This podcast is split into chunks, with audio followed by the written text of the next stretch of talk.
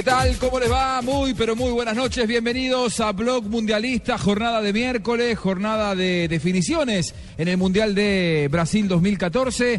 Hoy la Argentina ganó tercera victoria consecutiva, igual que Colombia, igual que Holanda, pero sigue sin convencer. 9 de el 9. equipo argentino. 9 de 9, pero hay bien, maneras y maneras de ganar, ¿no? La verdad que esto también puede ser un muy buen tema de debate. ¿Qué pasa con la selección que gana pero no convence? Del otro lado está Colombia. Para mí, la mejor selección del Mundial. Y La no que es por- convence. Claro, la que convence, la que juega bien. Pero, por ejemplo, también juega muy bien eh, Holanda. Con suplete y con titular en la nuestra. A mí me llena, me llena más el ojo Colombia. ¿Qué quieren que les diga? No quiere decir que para mí sea el, pre- el principal favorito a ser campeón del mundo, que sigue siendo para mí Brasil, aunque no juega bien. Pero por ahora, de la fase inicial, creo que Colombia es el mejor de todos. Ahora. Empieza un nuevo mundial. A partir de octavos de final quedan 16 equipos. Fallás, patinás, resbalás, tenés una mala actuación, un error, te haces echar, se te acabó el mundial. Chao, y sí. a llorar a la iglesia, como se dice en la Argentina. Por lo tanto, el verdadero mundial estará arrancando el próximo sábado, es decir, hoy es miércoles, mañana se cierra la fase de grupos. Ah, Por suerte, el viernes no tenemos nada. Por ¿Ah, suerte, no? el viernes hay descanso. Después de tantos días consecutivos, hay programa, hay blog mundialista, pero no hay transmisión de partidos. El viernes Ah, descansa el calendario, descansa el fixture. Descansan los estadios.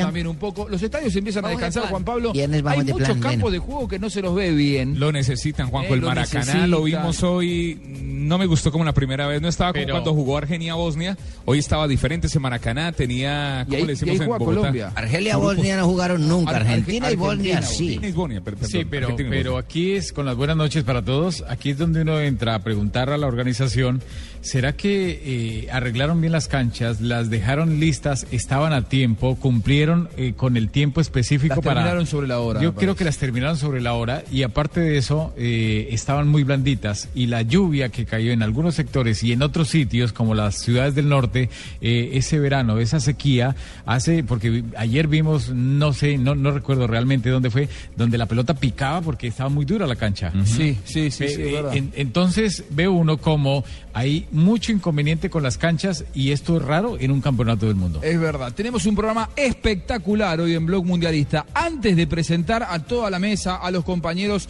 y todos los temas que vamos a estar tocando, porque tenemos a la sexóloga que se ha venido con todo, Flavia Dos Santos, y me parece que a más de uno de ustedes los va a hacer recapacitar y pensar, porque recién me estuvo anticipando el tema del que va a hablar y me ruborizó un poco. Pero antes, logramos el gran no, objetivo. O sea, tú eres... Sí, se ruboriza con No, todo, ¿qué me no voy a ruborizar? Por favor, ¿qué me voy a ruborizar, señor Poveda? Eh, Juan Pablo Tibaquirá. Sí, señor. Logramos el objetivo. La tarea, eh, sí, la logramos. ¿En cuánto estamos? Eh, hemos subido 1120. Muy bien. 1120 ¿Cómo seguidores. es? Arroba B Mundialista Arroba Blue. B Mundialista Blue. Arroba B Mundialista Blue, muchos Sí, participando, muchos eh, siguiendo este mundial a través de, de Blue Radio. Eh, pueden seguir, eh, eh, pueden seguirnos y participan por los F50, son los guayos, Adidas, los bonitos con los que jugó y Messi. Esos F50 pueden ser tuyos si sigues arroba B Mundialista Blue. Esto sigue y la pregunta para hoy está muy fácil. La pregunta es, ¿debe seguir Peckerman una vez que finalice el Mundial dirigiendo Claro la que selección sí. colombiana? Claro a ver, que quiero sí. conocer la opinión de nuestros compañeros, todos colombianos. Bueno, eh, tenemos una... Ella es cuasi colombiana, pero la consideramos colombiana. una, bras- una brasileña colombiana. César Corredor, ¿debe seguir Peckerman? Para mí sí debería seguir el doctor Peckerman, que siga con ese proceso, que siga involucrando nuevos valores, nuevos jugadores y seguir con el mismo, con el mismo ánimo y con la misma eh, actitud que ha tenido la selección Colombia. Rafa Sanabria, ¿qué piensa usted? Lo que deben pensar en este momento todos los colombianos, que sí.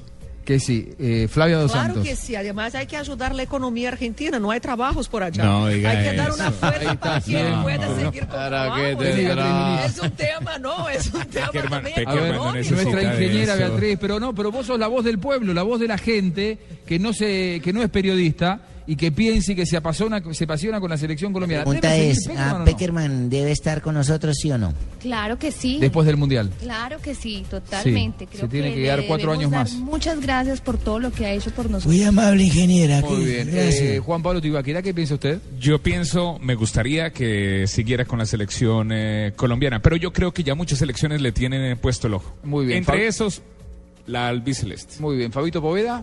Sí, sí, claro. Yo creo que Peckerman debe continuar al frente de la selección. Muy bien. A ver, eh, doble. Usted se anima a acercarse, venga, acérquese. ¿Qué le dice doble? Porque le dicen doble todo, no sé. Ah, ya, W. sí, Ya porque decirle, en uy, no, Colombia pero. eso es- Mucho doble. Uh. Buenas. Para ¿Qué dice? participar. ¿Usted qué piensa? Buenas. hay regalos para hoy, parti- no. Sí, golpeen. Buenas para Ah, participar. es Buenas, periodista para también. participar. Usted, usted es todo, ¿no? Yo Operador. hago de todo. Todo, ¿Le todo. traigo agua como ayer? Sí, No, también. por favor, Bueno, no, lo que todo. quiera, no, yo Todo. aquí se hace lo que sea. Ha sido director de radio musical en Colombia. Lo que se haga, lo que hay que hacer se hace. Vea, yo sí creo que Peckerman debe seguir. No creo que la Federación eh, Colombiana tenga cómo mantenerlo en Colombia. Vos decís que no le van a poder no pagar van, el contrato no van que él va a a poderlo porque obviamente van a haber selecciones muy poderosas que van a querer el estilo de juego que se ve en Colombia en sus selecciones y con mucho más poder eh, económico que Lo que no tiene es el material, hermano, de anacar Bueno. jugadores que no sean los verdad. colombianos. pero, Es lo- verdad. pero ese es una ese es un escenario que yo creo que se va a dar. Gracias, doble, muchas gracias. ¿eh? Bueno, aquí la mayoría opina que debe quedarse José Néstor Peckerman. Eh, a ver, a mí me parece difícil que se quede. Obviamente que si es por el trabajo y por su capacidad de trabajo, debería continuar. Los resultados lo avalan, naturalmente. Y quiero saber qué piensa ¿Será que usted JJ. lo quiere llevar a la selección de Argentina? No, la selección argentina me parece que va a tomar otros rumbos, no con Peckerman. A mí me gustaría, Juanjo, ¿Un rumbo Simeone por ahí? Eh, yo creo que Simeone no está en este momento eh, pensando en la selección argentina. Sí la AFA piensa en Simeone y piensa en Martino. Pero... Tata ya la rechazó Martino- dos veces. Sí, a Colombia, pero no a Argentina. La va a creo, rechazar creo igual. que Martino puede dirigir a la selección argentina después del Mundial y Simeone quizá en el próximo ciclo, pero en este Sería momento porque Simeone Messi está para la seguir lleva. brillando en el fútbol europeo. JJ Osorio, ¿qué piensa usted del tema del día? ¿Debe seguir Peckerman, sea cual fuera el resultado del sábado? Nosotros creemos que Colombia puede ganar el próximo sábado. ¿Cómo no vamos a estar confiados si Colombia es el seleccionado que hasta aquí mejor ha jugado en el Mundial? Pero bueno, se viene Uruguay, es un rival muy complicado. Si eh, Colombia queda eliminado o no, o si sale campeón del mundo, lo que fuere, independientemente de los resultados, ¿debe seguir Peckerman JJ? ¿Cómo con está? las buenas La- noches, Juanjo. Sí, ya que me tienes encartuchado. Mira, el, el tema sería el siguiente. El problema no es si nosotros queremos. Yo creo que toda Colombia, los 44 millones de colombianos, queremos que el profe siga. La pregunta es, ¿querrá Peckerman seguir? Y no creo que a este sea un tema de Es buena plata, pregunta. un tema de dinero. Porque creo que a esta altura de la vida de Peckerman ya el tema económico lo debe tener resuelto. Entonces no es porque le estén ofreciendo más. Eh, eh, habría que mirar qué piensa él del entorno. Eh, estamos esperando que Colombia avance la mayor cantidad de fases posibles, pero el día que pierda en un país de extremos como es este se le va a ir el país encima. Entonces creo que Peckerman conoce el entorno y de pronto él ya no quiere seguir.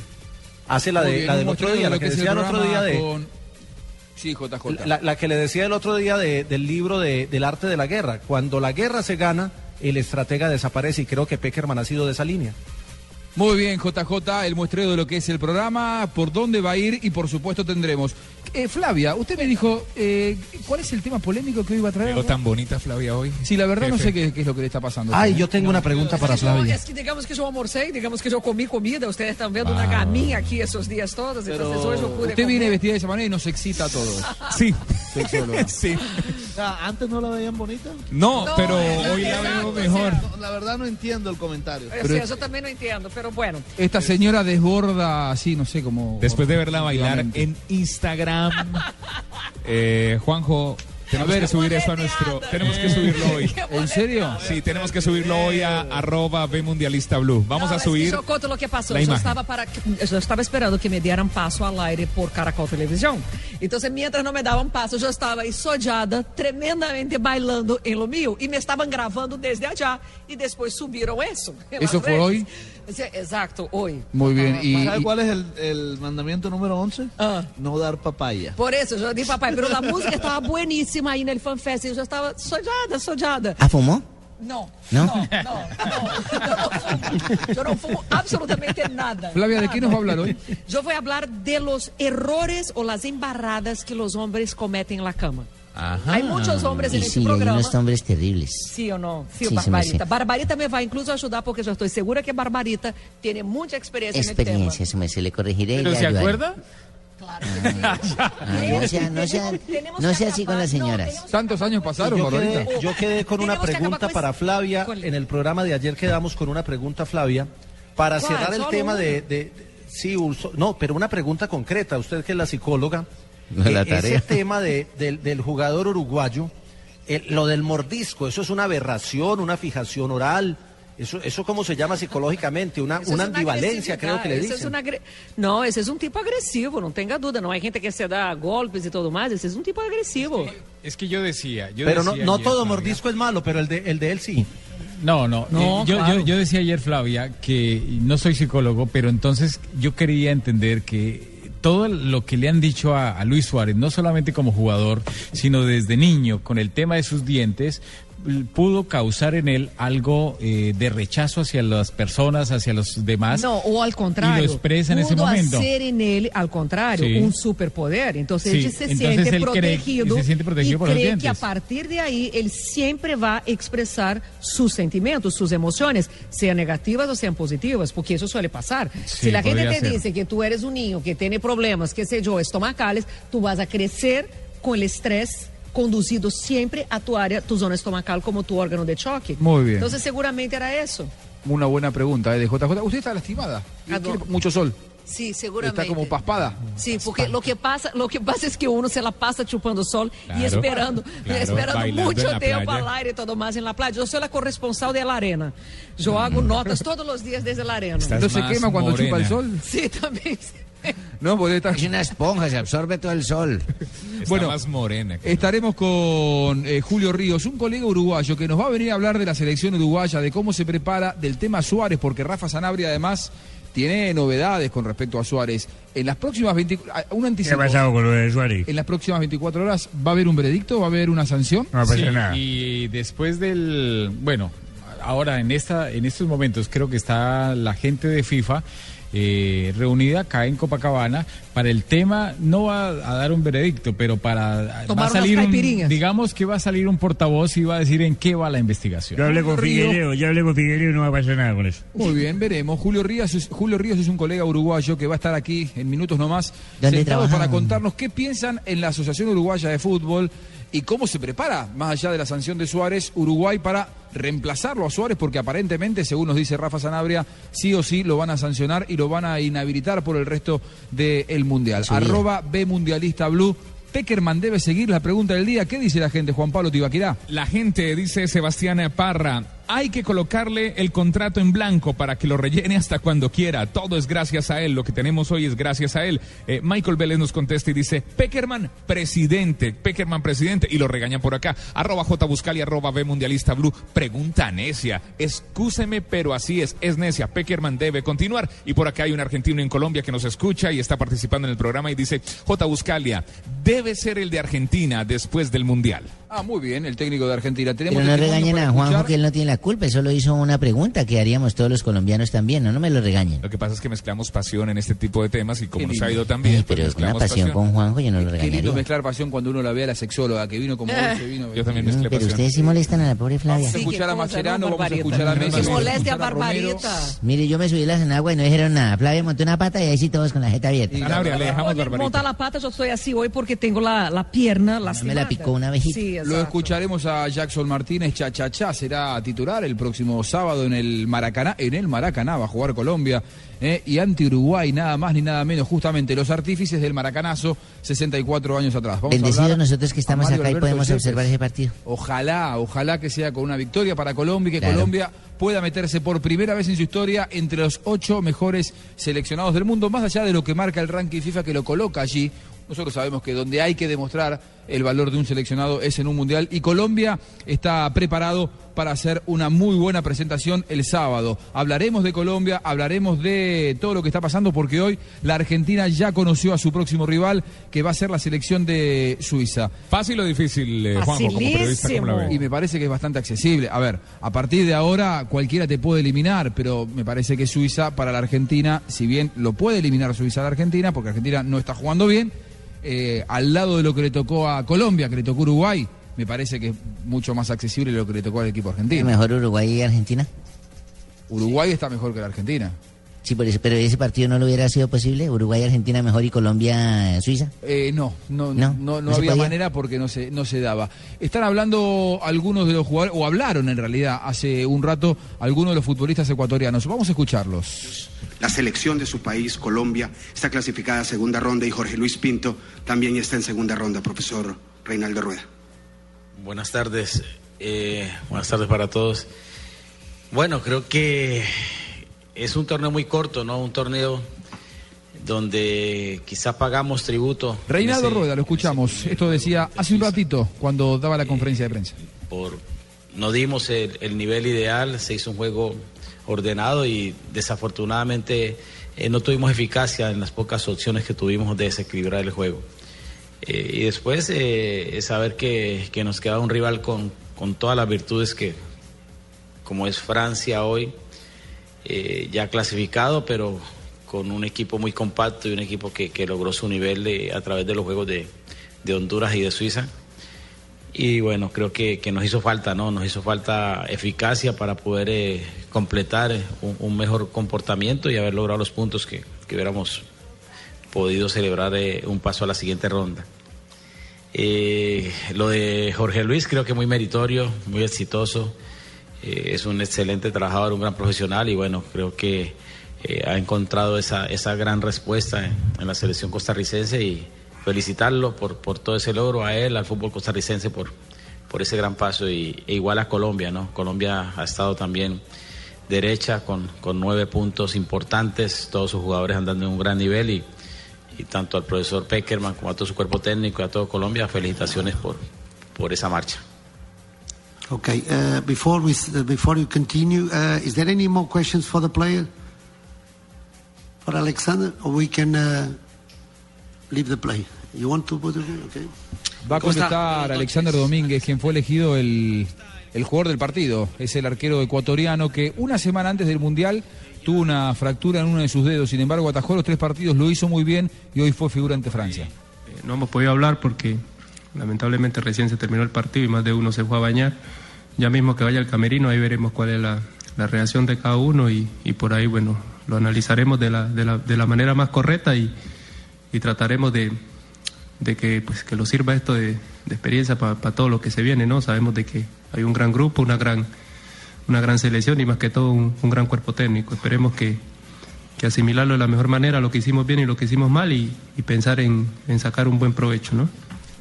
Muy bien, ahí pasaba Alexander Domínguez y Reinaldo Rueda, lo que decían hace un rato, eh, cuando finalizó la conferencia. Lamentablemente, Ecuador, el primer equipo de la Colmebol, de la Confederación Sudamericana, que se queda al margen de la competencia, porque se clasificaron Chile, Uruguay, Argentina, Brasil, Colombia y Ecuador se quedó al margen. Y Honduras por Centroamérica. Antes, antes de Barbarita. qué Claro, digo, de, claro, de, Sí, de sí. Confederación Sudamericana, solo, Sudamericana, solo sí. Ecuador. Qué, qué buen trabajo el de Domínguez que acabamos de escuchar, ¿no? Sí, sí, hizo un Muy- gran partido. O sea, tuvo su día en el Maracana, tuvo su estrella en el Maracana. Es verdad, y ojalá esa estrella la tengan los jugadores de Colombia el próximo sábado, cuando en el mismo estadio del Maracaná, un monumento al fútbol mundial, se midan con Ecuador. Barrita, ¿qué decía? Sí, se me sé que le iba a preguntar porque me escriben mucho aquí en el Twitter. Pensé que la pregunta es, ¿se queda Juanjo Buscalia en, en Colombia o se va? Eh, eso hay que preguntarle Y al jefe. Tengo muchas, muchas, muchas fans que me dicen inclusive que le mande fotos, que si le podemos renovar el contrato en Venga. blanco a Juanjo Buscalia. ¿Cómo es que se- no, no sabíamos. Yo soy contra eso. Eh, parece que la señorita Flavia no quiere. No, no quiere ni que se hable de él. Jefe no aparece Arroba jefe no aparece porque Barbarita no. le hace preguntas a usted. No, yo no, yo no fui, fue el público. Ah, el público, el Que público. venga, que decida una grita. Escuche, escuche lo que le preguntan, diga Barbarita. Eh, la pregunta es, eh, ¿Peckerman se queda y Juan Juanjo Buscalia se queda también en Colombia? Entonces no sabíamos. Eso, eso es lo que está, sí, a- arroba Se jefe, queda. arroba jefe. Arroba se queda. Tenemos que sentarnos a conversar después entonces. Yo quiero mi aumento entonces. Como están las cosas, se, se queda más fácil. Quería probar, quería probarla para ver la reacción de la Si Flavia. dejamos a. Flavia aquí en Brasil. Sí, un, un troque, como llaman acá. Vamos a trocar, vamos a trocar. JJ, ¿qué decías? Buscalia se va, Marina se queda. No, que como, que como están las cosas, se queda más fácil Juan José que, que el profesor Peckerman. Le, le- tenía un dato sobre, es que están hablando en, en- en las redes que esto ya es una Copa América y yo estaba comparando con el Mundial anterior y no es ninguna Copa América. En el Mundial anterior mismo, pasaron a octavos de final. Claro, pasaron a octavos de final. En el Mundial anterior, seis equipos de Europa. En este momento van cinco. Y falta Alemania que debe entrar mañana y Bélgica que debe entrar mañana. Al menos esos dos. Podrían entrar tres con Rusia si, si clasifica Rusia. Entonces, hay mayor presencia de equipos de Europa en este Mundial en América que en el Mundial anterior en Sudáfrica. Y de Sudamérica clasificaron cinco. En el Mundial pasado fueron cinco. Uruguay, Brasil, Chile, Argentina y Paraguay estuvieron en octavos de final. Es decir, el Mundial tiene cierta lógica siempre en, en la presencia en, en octavos de final y de ahí para arriba se vuelve más lógico. Sí, es verdad, es verdad, JJ, coincido plenamente con vos. Por eso yo hoy cuando cerraba la transmisión decía, hasta aquí venimos muy bien. No creo que sea tan Copa América como se dice por allí, porque eh, se han clasificado muchos, pero en Sudáfrica pasó lo mismo. Y, y la realidad es que después, cuando empezó el mano a mano, el mata-mata, los equipos sudamericanos no les fue bien tanto que solo Uruguay pudo meterse entre los cuatro finalistas y la final fue 100% europea. Ojalá que esta vez sea diferente y que los equipos sudamericanos sigan con vida más allá de los octavos de final. Quiero empezar con la sexóloga, con Flavia, a que nos empiece a decir algunos de los errores que nosotros cometemos. ¿Cómo es que dijiste? Embarradas. Embarradas que los hombres cometen en la cama, pero Barbarita tiene que ayudarme, ¿listo? Yo le ayudo, Bueno, pero yo a ver, yo, yo le, puedo- le quiero hacer una consulta. ¿Usted, ¿Usted se va a quedar las dos horas o se quiere ir? No, yo no me quiero ir, yo me quedo las dos horas. Yo cuando la vengo me quedo hasta el final. Sí, no, vamos a quedarnos. No, Nosotras claro. podremos ser eh, poquitas, pero somos machos. Si se viene, se queda hasta el final y eso es bueno. O sea, si se viene aquí al estudio donde Exacto. estamos nosotros. Eso es lo bueno, porque entonces... Que eu não me quedo, quando não vengo, é porque não puedo, porque tenho que levar meu unicórnio à la peluqueria. Unicornio en la Sí, yo peluquería. tengo que llevar el unicornio a la peluquería. Exacto, y eso suele pasar por las noches, entonces el unicornio tiene que cambiar peinado, esas cosas. ¿Qué es eso? Bueno, Ah. eh, no lo entendí. De a uno, de a uno, porque, o sea, vamos a ir desarrollando, tiramos un tema, lo analizamos y seguimos así durante todo el programa. Así no se va, porque usted Sí. me parece que se nos quiere ir a volar con el unicornio y esas cosas raras. Unicornio azul ayer se me perdió. Bueno, vamos a arrancar. ¿Cuál es la primera gran embarrada que cometemos muchas, los hombres? muchas veces sí lo que pasa é que na- as pessoas não se dão conta que em sexualidade não é um tema sério, é um tema divertido. E tão divertido que quando chega um paciente para consulta, por lo general estão super estressados, eh, se sentem como se tuvieran um gran problema ou uma gran enfermedade. E se uno trata a temática da sexualidade como algo pesado, como algo complicado, por supuesto que vai estar tirando um balão mais pesado aún.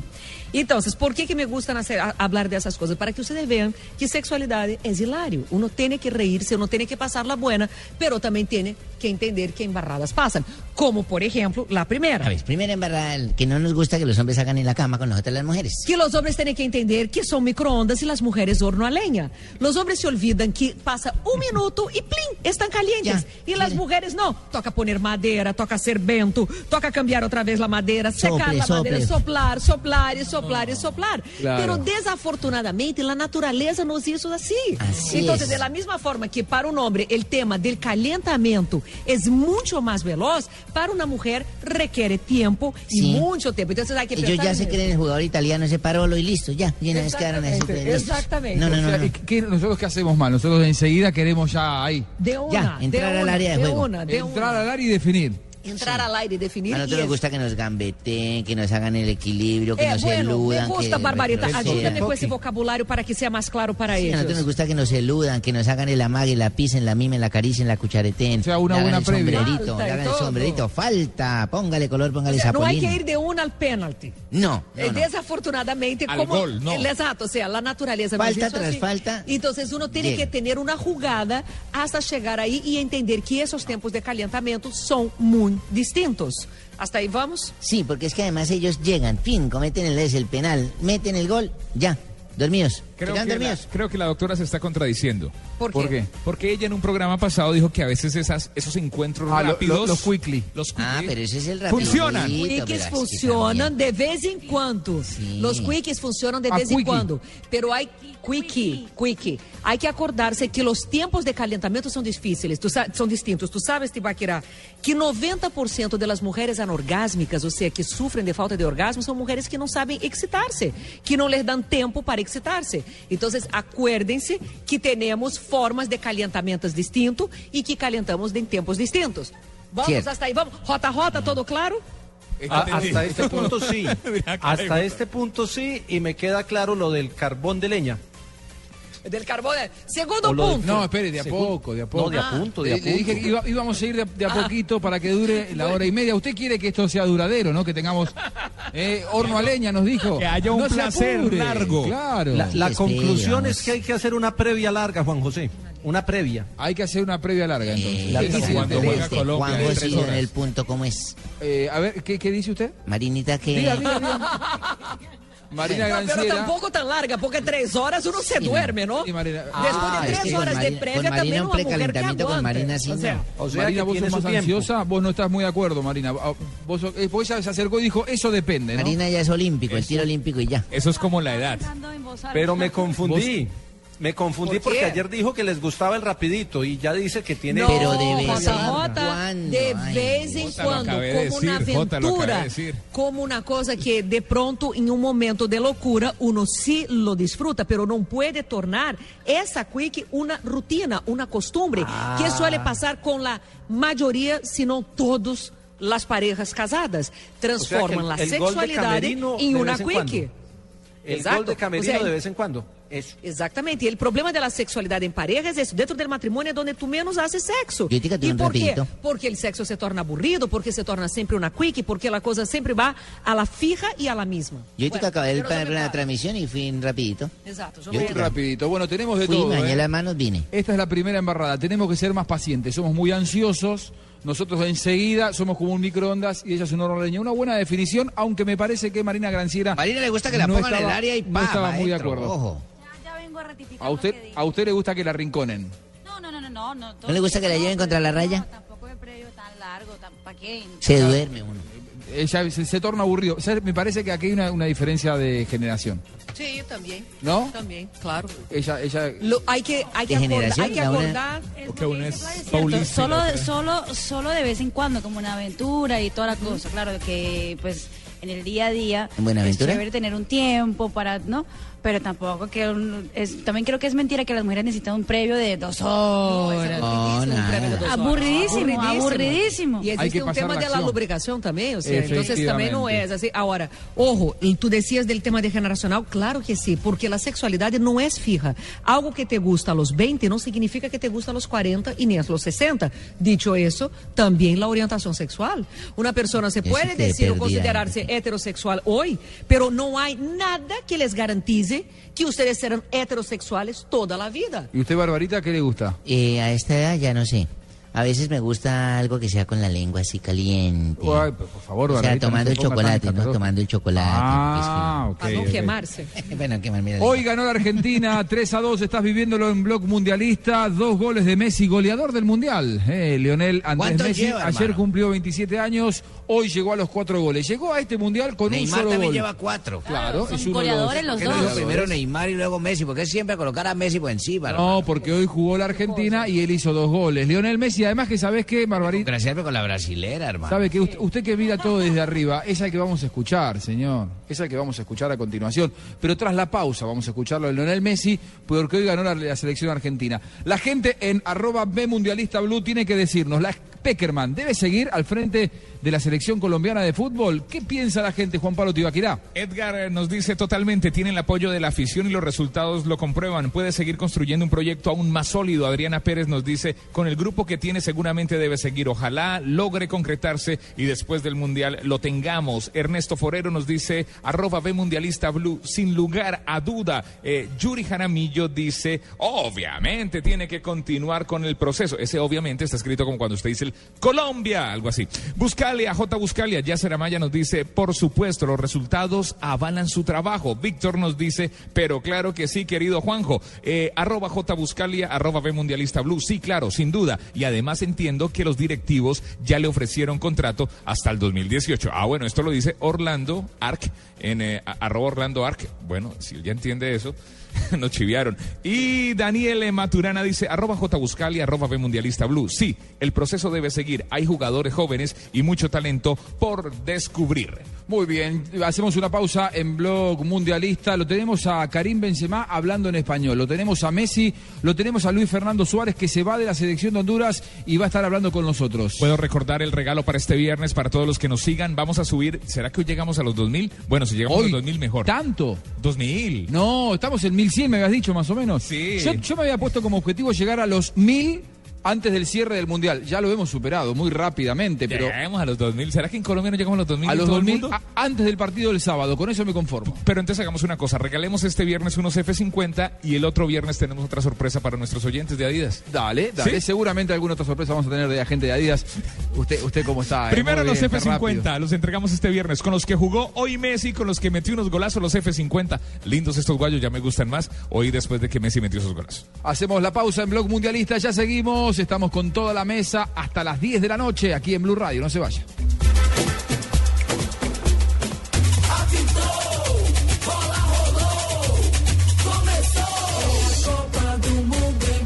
Estas son las órdenes que le da el cerebro a una persona mientras cocina frijoles. Olla presión, dos pitazos. Estas son las órdenes que le da el cerebro a una persona mientras cocina frijoles cuando hay fútbol. Olla presión, dos pitazos. Pitan falta. Olla presión, primer pitazo. Pitan fuera de lugar. Olla presión, cuarto pitazo. Pitan mano. Olla presión, quinto pitazo. Pitan roja. Olla presión, pitazo final. Tranquilo, nosotros respondemos. Asegúrese, Seguros Bolívar. Vigilado Superintendencia Financiera de Colombia. Ya estamos en el Mundial. Blog Mundialista. En una presentación de Internet Une, sigue la Copa Mundial de la FIFA donde quieras. Compra televisión con canales HD, banda ancha 5 megas y telefonía ilimitada por solo 99 mil pesos mensuales. Pídelo ya y podrás ver en internet todos los partidos de la Copa Mundial de la FIFA desde donde estés, a través de tu computador, smartphone o tablet. UNE, difusor en internet de la Copa Mundial de la FIFA. Si aún no eres cliente UNE, únete ya. 018 41 11 11. Aplican condiciones y restricciones. El Mundial ya se juega en Blue Radio con Allianz, contigo de la A a la Z.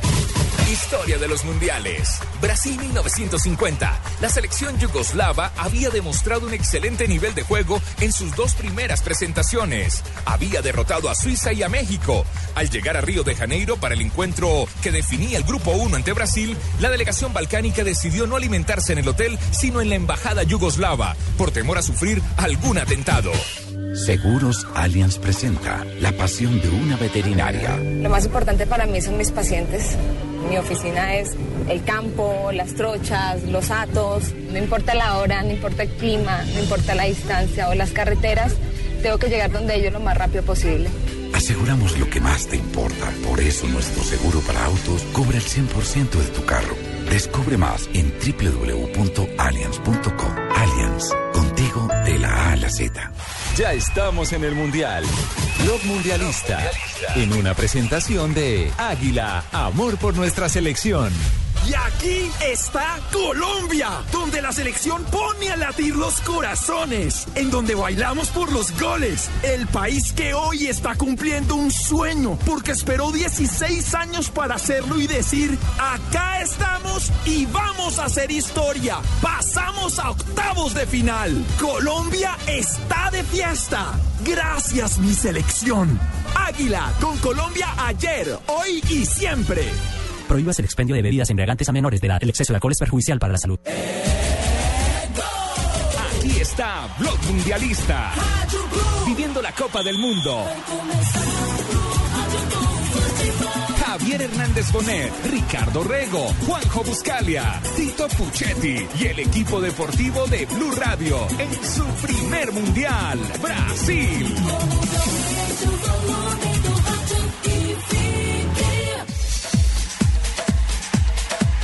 Seguimos en Blog Mundialista, segundo bloque, arroba B Mundialista Blue. Peckerman debe seguir o no en la selección de Colombia. Tenemos muchas opiniones, muchas gracias a todos. Ojalá lleguemos al sábado con 2.000 seguidores. Arrancamos y pensamos que no íbamos a llegar ni siquiera a mil. Hay muchas opiniones, ya las va a estar leyendo Juan Pablo Tibaquirá, tenemos a la sexóloga, tenemos a Barbarita y lo tenemos a Rafa Tenemos a Sanabria. Flavia. ¿Que cuánto Bueno, vale? Flavia, hay que decirte. Personalízame más. Bueno, discúlpeme, Gracias. yo no sabía, si- pasa que no sé si decirle licenciada, psicóloga, sexóloga, Nada, Flavia, yo tengo- Dos no, hombre, Santos. No, no me gusta, no me gusta ningún tipo de, de antenombre. Mamacita. Tampoco, porque Ah, eso me acuerda mamá. Bueno, pero usted, usted que viene acá y nos da cátedra. Eso me acuerda mamá. Usted que viene y nos da cátedra le voy a decir, cuídese un poco esa pera, en serio, porque, porque isso aqui me del sol. alergia. Seguramente, quando eu estava tomando caipirinha, me cayó limão. E limão, tu sabes que en el sol Ah, que quema. toman caipirinha al sol también. Exato, ¿Usted qué quiere entonces que ahí me quemó seguramente la piel, el limón en el sol. ¿En qué momento Pero no trabaja? se fijen en eso. No, eso fue, eso eh, se va del programa temprano, Claro, sale desde la cama, Juanjo. Llegó y la hoy, niña que le hoy, gusta se, hoy se vino, pero, pero no, se quiere ir ya. Hoy se vino prendida a fuego. Rafa Sanabria, eh, hoy estuvo reunido el comité disciplinario, la comisión disciplinaria de la FIFA, eh, por el tema de, de Suárez, eh, del, del uruguayo, porque además interesa mucho en Colombia para ver si va a estar o no el próximo sábado. No va a pasar todo nada, no va a todo pasar nada. indica que tienen que suspenderlo. Lo mordió a Chiellini en la, en la espalda. Se habla de una medida ejemplificadora de por lo menos cuatro partidos. Pero hoy hubo una presencia que llamó la atención en esa reunión, Rafa. Totalmente. Y yo les voy a hacer una pregunta a, a todos ustedes, no solamente a mis compañeros, sino a la gente. ¿A ustedes les parece que es ético que el presidente de la Confederación Suramericana de Fútbol, el señor Eugenio Figueredo, que es uruguayo, vaya a esa reunión? Sí. Sí, Sí, claro. Sí, claro. Sí, es ético. El hecho de ser Sí. uruguayo, uno tiene que ser ético y tiene que despegarse de todo cuando va a hacer ese tipo de trabajo, ¿no? Qué pena, yo no creo que No, sea antiético. Pero es el presidente Él es el Confederación. presidente de la. A mí no, me parece, si él No, es porque- serio, porque él él va a defender, él va, no, yo digo es Sería que- más transparente que estando el señor Figueiredo en esa reunión salga la sanción. No, es que no Quedaría más es transparente no, no, y limpiaría no. mucho más la Pero imagen es que no es la reunión para tomar la decisión, es la reunión para ir a hacer los descargos. Él no tiene que ir a hacer los descargos porque ya no es el presidente de la Federación Uruguaya, sino es el presidente de toda la Confederación. De todas maneras no va a pasar nada, no lo van a hacer. Y aparte de eso es el presidente de la, del comité organizador del campeonato. Rafa, ¿y esto a vos te hace dudar la presencia de Figueredo Sí, por su poder político, por ser el presidente de la eh, Confederación Sudamericana de Fútbol? ¿Te hace dudar? acerca de la sanción? Está metiendo presión, está metiendo presión y, y- y hay que ser ético en ese. Yo, De- yo por lo menos no comparto que él debe estar ahí. Sí, totalmente. Porque si llegan a sancionar a Luis Suárez, entonces vamos a pedir que devuelvan el partido de Brasil y México y que no hagan ese gol que metió a Michimura. Vamos a sancionar de oficio, vamos a sancionar todo. Bueno, ¿Eh? es- esperemos. Nichimura eh, no usted tiene ahí, razón, Nichimura usted tiene el razón. primer partido. Pero lo que pasa que una cosa son las sanciones para los árbitros y otra cosa son las sanciones Totalmente. para los jugadores. Igual, tienen que ponerse a sancionar. Usted, usted quiere que sancionen a todos por igual. Vamos a sancionar de oficio, vamos a sancionar todo. Ah, bueno, a todos no, señor. Discúlpeme que yo en este caso disienta con usted, ¿eh? Claramente. bueno, yo, yo fui jugador de fútbol, pues no. ¿Usted qué piensa, Bueno, Juanjo, sobre la presencia No. del presidente de la A Conmebol? ver, me parece que eh, más allá de, de lo que marcan los estatutos, hay presiones políticas innegables. Que vaya el presidente de todo un bloque, porque Figueredo se debe tanto al fútbol uruguayo como al fútbol colombiano. Él Sí. no tiene por qué estar ahí presionando para un solo lado. Ahora, él puede decir, yo estaba ahí porque estaba, eh, porque fui a ver Qué qué, era lo que se decidía, pero en todo caso debería cuidarse un poco más porque genera suspicacia su presencia. Totalmente. Lo que pasa que, a ver, hago otra lectura. Los que conocemos mínimamente, y vos la conocés muy bien, Rafa, la mm, geografía actual del fútbol sudamericano, sabemos perfectamente, pero perfectamente, que eh, hoy Bedoya tiene mucho peso. Sí. Hoy Bedoya tiene mucho peso. Hoy me parece que a Bedoya tan fácilmente no lo pasás por encima. Sí, totalmente, y es uno de los principales candidatos para que sea el nuevo presidente de la Confederación Suramericana de Fútbol. Entre Es- él y Naput están los sucesores de Figueredo, que es uruguayo. Naput Sí. es paraguayo, eh, Bedoya es colombiano. A mí me parece que hoy, si hay uno, ese es Bedoya. Sí, es Bedoya. Entonces no es tan fácil que le tuerzan el brazo hoy a Bedoya. Es lo mismo como si Luis Bedoya estuviera ahí en esa reunión. O sea, él no tiene por qué estar ahí tampoco, Luis Bedoya. Él tiene que, como eh, miembro de la, de la Confederación Suramericana de Fútbol, estar como en bloque o, o firmar una carta para pedir que se revisen ese tipo de temas en la comisión disciplinaria. Pero tampoco puede ir a, a reunirse con la comisión disciplinaria para que sancionen a Suárez. ¿Y fue? Eso es una... No, ¿No fue? es lo mismo que si eh, lo que estamos hablando de Figueredo. Entonces, eh, él tiene que mantenerse al margen y esperar que independientemente la comisión disciplinaria que está encabezada por el señor Sulzer, eh, suizo, que eh, decida algo que ellos crean que de acuerdo al reglamento deba hacer. Luis Fernando Suárez, técnico colombiano de Honduras, hoy su seleccionado se quedó al margen de la competencia. Lamentablemente no, ninguno de mis compatriotas pudo pasar. Usted está agrandado, usted lo dice, me parece con No, un no, poco no, de no, no, soberbia. lo digo ¿eh? con respeto, Juan. ¿Seguro? Lamentablemente hubiera querido que Reinaldo Rueda de pronto que lo acompañaba a un mejor equipo, ¿no? Hubiera podido acompañarme en esta tripleta de técnicos. ¿Sabe que Pero no lo- pudieron, lo noto- lamentablemente, lo, lo, siento. mucho más tranquilo después de la clasificación. Sí, estoy, estoy estudiando quién va a ser mi rival en la final, ¿no? En la final. La final. Ya está Acuérdate que yo voz. dije, voy a pasar. Partido tras partido lo fui diciendo, voy a ver quién me toca el segundo para ganar. Ahora, ahora lo le, toca- saqué. le toca a Grecia. No importa. Voy, yo pienso ya en la final. A Grecia lo van a pasar. Seguramente, por supuesto. Muy bien. Luis Uy, Fernando todo sería Suárez. suerte ahora. Argentina va a jugar con Suiza. Ah, Costa entonces lo mío Rica fue con suerte. Grecia. Lo mío sí, fue todo suerte. golpe de ¿Y ustedes que le tienen miedo a Chile? deberían acabar el No, mundial. para nada. Imagínate, ¿tú crees que los pingüinos saben jugar fútbol? pingüinos. También tuvieron suerte. pingüinos. ¿Has visto alguna Flavia. vez un pingüino jugando fútbol? Yo Flavia, juegan muy bien. Qué pena, Brasil los va a llevar. Hoy día esta señora, si usted me llega a invitar a esta señora al programa de Don Francisco, le voy a mandar el chacal para que la saque. Luis Fernando Suárez ya no es el técnico de la selección de Honduras. Hoy Honduras cayó estrepitosamente 3 a 0 ante la selección de Suiza. Terminó último en su grupo, perdió los tres partidos. Siete goles en contra. Y esto decía Luis Fernando Suárez. Les agradezco a ustedes, los medios, por la deferencia que tuvieron. Las, eh, me parece que en ese sentido tuvieron mucha más paciencia que yo en determinado momento. Mm, Bueno, lo recordaré con el cariño de siempre, sobre todo el pueblo de Honduras. Me siento triste por no haber cumplido el mandato de ellos. Era difícil, pero soñaba con que se pudiera conseguir. Pero en ese sentido yo seguiré mi camino, Sí, de- tengo muchas ganas todavía de trabajar, de hacer cosas por el fútbol y por mí y espero profundamente, siempre desearé y voy a estar con- siempre conectado a, las noticias de Honduras y siempre voy a, a hacer fuerza por ellos, por todos ustedes. Voy a ser eh, un hincha más de, de Honduras en cualquier parte que llegue, no solamente cuando juegue el país, sino voy a ser hincha de cualquier equipo donde juegue un hondureño. Ellos me enseñaron a a quererlos, me enseñaron a tener aprecio por ellos y creo que les debo ese, ese afecto también. También le voy a agradecer profundamente todo lo que ocurra con, o, o todo lo que ocurra, ocurrió conmigo, a, la- a los dirigentes, a los al presidente sobre todo, un hombre supremamente capaz, alguien que aguantó en el momento justo cuando la situación estaba complicada y aguantó porque sabe para dónde va. Un gran presidente. Aquí tengo que agradecerle a él y después a toda la gente de la Comisión de Selecciones, al secretario, bueno, en fin, a toda la federación. Arroba B Mundialista Blue, Juan Pablo Tibaquirá, la gente debe votar si Peckerman debe seguir o no. ¿Qué estamos sorteando el viernes? Eh, los F50 de Adidas con los que jugó Messi hoy, con los que metió tremendos golazos. Esos F50 pueden ser tuyos. Simplemente nos tienes que seguir en arroba B Mundialista Blue. La pregunta y respuestas a la pregunta. Dice por acá, eh, sí, definitivamente debe seguir hasta el 2018, donde el equipo va a estar mejor y más maduro. Eh, Jesús Domínguez dice J. Buscalia, arroba B Mundialista Blue. Claro, con toda la confianza le doy otro mundial más. Eh, Sebastián Parra dice renovarlo de por vida, no hay que bajarlo. Jane R. Martínez desde Barranquilla, un saludo a toda la gente de Barranquilla, nos dice, sí, claro, yo pienso que debe seguir con el proceso. Mm, yo sé que ahí nos dice, Juanjo, es lo que todos queremos, pero parece que Peckerman no va más. Por aquí Campo Elías nos dice, después del Mundial quedaremos mal acostumbrados con este excelente programa. Gracias a Campo Elías. Bueno, muchas gracias para Campo Elías, por supuesto. ¿Qué ¿Cuánto cobra por el eh, Colombia?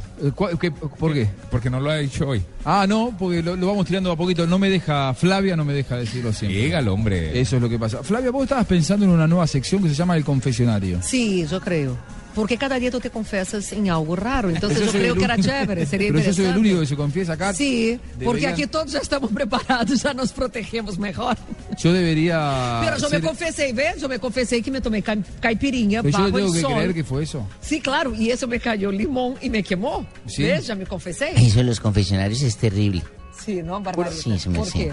Porque yo tuve una experiencia cuando yo hice carrera para, para SOR. Ajá. Y eso para, era ah, para, para, sí, para Monja. Sí, para Monja. ¿De verdad? Pero no sé si ese tema lo puede tocar hacia el aire o no. Claro que sí, Eso aquí era se cuando era toca joven, todo. eso hace Es un tema para años. confesionario, Se ¿ves? Barbarita. Es un tema hace mucho tiempo, muchos años, porque yo le decía un día a la madre sorprendida, le dije, madre, imagínate que el padre Venancio me dijo que él, que él tenía la llave para llevarme al cielo. Y yo, sí. Y sí, ¿cómo así? Entonces, sí, me- yo sorprendida, yo a feliz, me dijo, sí, entonces, ¿qué me dijo? No, pues me ponía la mano aquí en la entrepierna y me decía que él tiene la llave y que yo tenía la cerradura para probar esa llave y yo no sabía eso. ¿Y qué pasó? ¿Qué más le decía? Pues la madre bravísima conmigo. Entonces pues yo no sé, él me dijo que su llave podría entrar a mi cerradura y probó y que eso me iba, que al principio me iba a doler mucho, pero que eso me iba a dar placer entrar al cielo. Y yo dejé, y la señora se puso brava conmigo porque le confesé eso. ¿Y por qué se pone brava, madre? Dijo, porque a mí me tiene convencida hace 20 años que era la trompeta del arcángel San Gabriel y me tiene soplando todos los días. ¡Qué horror! ¡Qué chiste Sí, eso me pasó, es que ustedes no saben eso. eh, Ese es un tema para el confesionario, ese que contó Margarita. Sí, ¿Cómo debería ¿ve? ser la música? Margarita no, a. Jonathan Sachin, que está escuchando. Vamos, Jonathan, busque por favor para nosotros una cortinilla con el confesionario, con la voz de Juanita Kremer, que me gusta, y una buena música de fondo. Bueno, y yo tengo el segundo punto, la segunda embarrada. la segunda embarrada que ¿Bueno? cometemos los hombres. Quisiera ser cura para escuchar a Flavia, hermano. Segunda embarrada, señores. Clítoris no es timbre. Hay muchos hombres que aún creen que basta tocar el clítoris que las piernas se abren. Y no es así, o sea, no es una apertura de piernas inmediata. Sí, ¿no? Hay que pensar que el clítoris es la última parte que uno tiene, es más, tocar. Porque no hay nada más fastidioso que ser tocada en el clítoris cuando, no tin, está, cuando no está estimulada, cuando no está ¿Está la excitada. señora? No, o sea, pero desafortunadamente hay hombres que creen, ay no, preliminar, pa, de una. No, y no. no, No, no, es. no Entonces debe. acuérdense. Hay otros timbres que tocar primero. Exacto. Barbarita, Muy ¿cuáles, bien. por ejemplo? Eh, los senos, me sé las orejitas, eh, los entremuslos, ¿Qué eh, la espalda, Eso. el cuello. Y Barbarita eh, sabe de las cosas. Claro, pero- su pero, merced, perdón, tantas todas las cosas que a uno le pueden no llevar a, mismas, a- ¿cómo se llama su merced? A um, humectarse, ¿cómo es que llama su merced? Lubricarse. Eso, lubricarse, su merced, toda esa. Sí, es la parte íntima de nosotras las mujeres, ¿qué podemos hacer? Esa es la parte que nos gusta. Una- de vez en cuando una mano, eh, una jaloneta me echas entre suave y fuerte. Uno ya sabe. Pero, pero Barbarita y Flavia, las zonas erógenas estos no jóvenes son no uniformes nada, en las mamita. mujeres. Hay algunas mujeres, ¿Verdad? ¿no? Es verdad, claro. Pero ¿sabe lo que pasa? Uno es tiene que ir los hombres conociendo la zona erógena de cada mujer. Pero los hombres se confunden y creen que el clítoris es la, la- el timbre mágico para la sexualidad y para el placer. Y no es el momento, es el último. Es más, tú tienes que aprender a ver el cuerpo femenino como una, una ciudad, donde se visita primero el norte, centro y sur en la última parte del cuerpo que se visita. ¿Y los semáforos cuáles vendrían a ser? Hay, hay que encontrar semáforos y parar en cada semáforo. Claro, observar si viene el policía de tráfico, está el velocímetro para pasar. Me gustaría no escuchar eh, una reflexión profunda del hombre de la cama grande. ¿Qué hombre de la ¿Hombre cama de grande? Ya.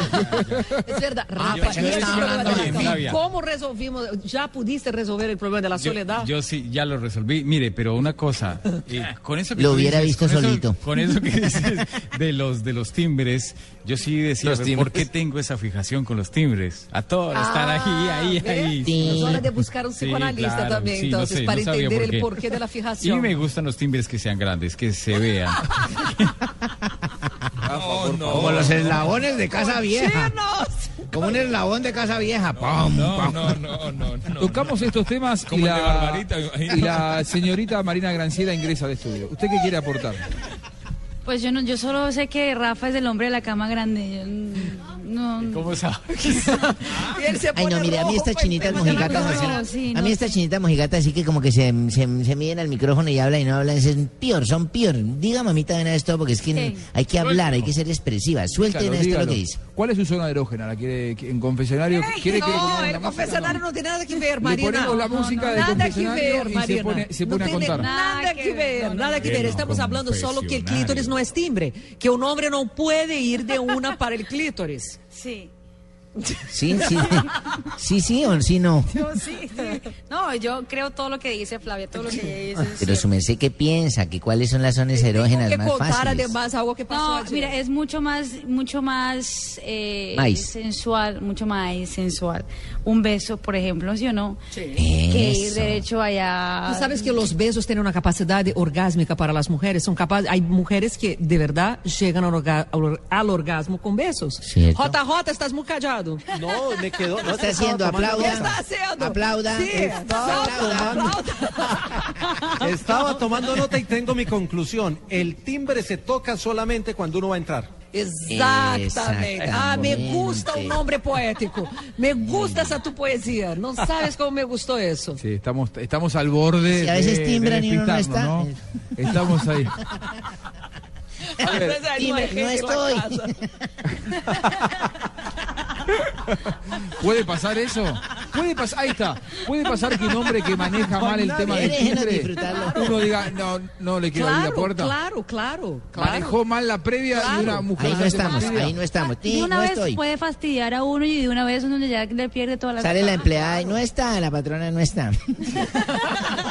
Venga en otro momento. Es la primera vez que usted se queda sin palabras, ¿no quiere aportar más? No, no, ¿Alguna más. conclusión con respecto No. a este punto? ¿Algo más para no, decir? No, conclusiones das tú. Tú tienes que dar las conclusiones y los cierres. No, no. Si, está, que- si quiere entrar por el patio. Por la puerta de atrás.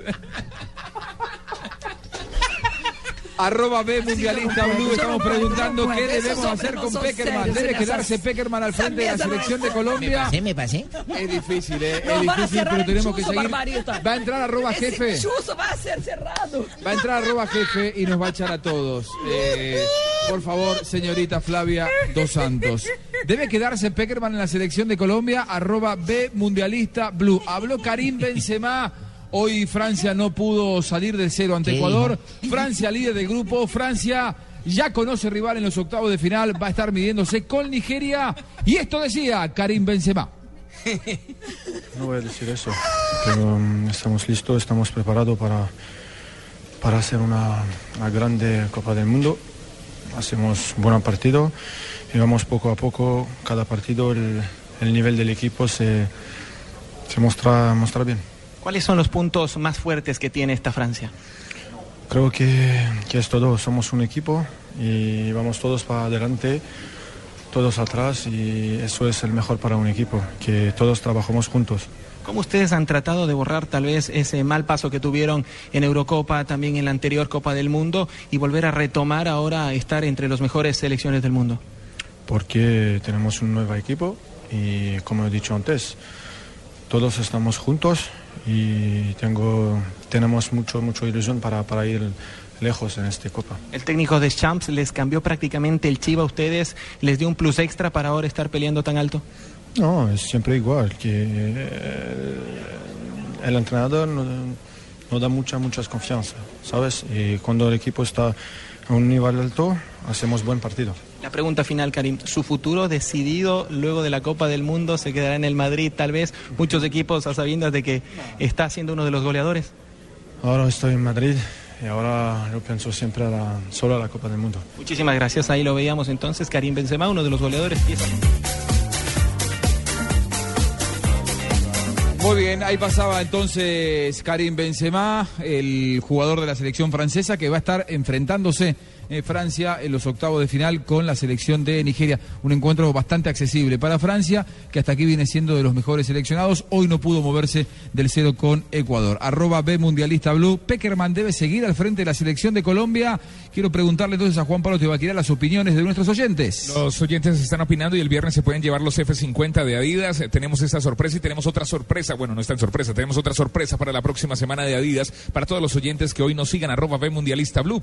Dice por acá Oscar Cárdenas, eh, aunque eh, las pretensiones económicas de Peckerman eh, se subirán, la federación está obligada a pagarlo lo que él pide. Recursos hay. Eh, Juan Noriega nos dice, por supuesto que debe seguir siendo el director técnico de la selección, además de hacer un trabajo excelente, la está metiendo todo y le está metiendo amor. Wilson Antonio Egna nos dice, sí, él debe seguir. Y Adolfo Higuera nos dice, sin duda, señores, para que nos ayude con las divisiones inferiores, él tiene que seguir.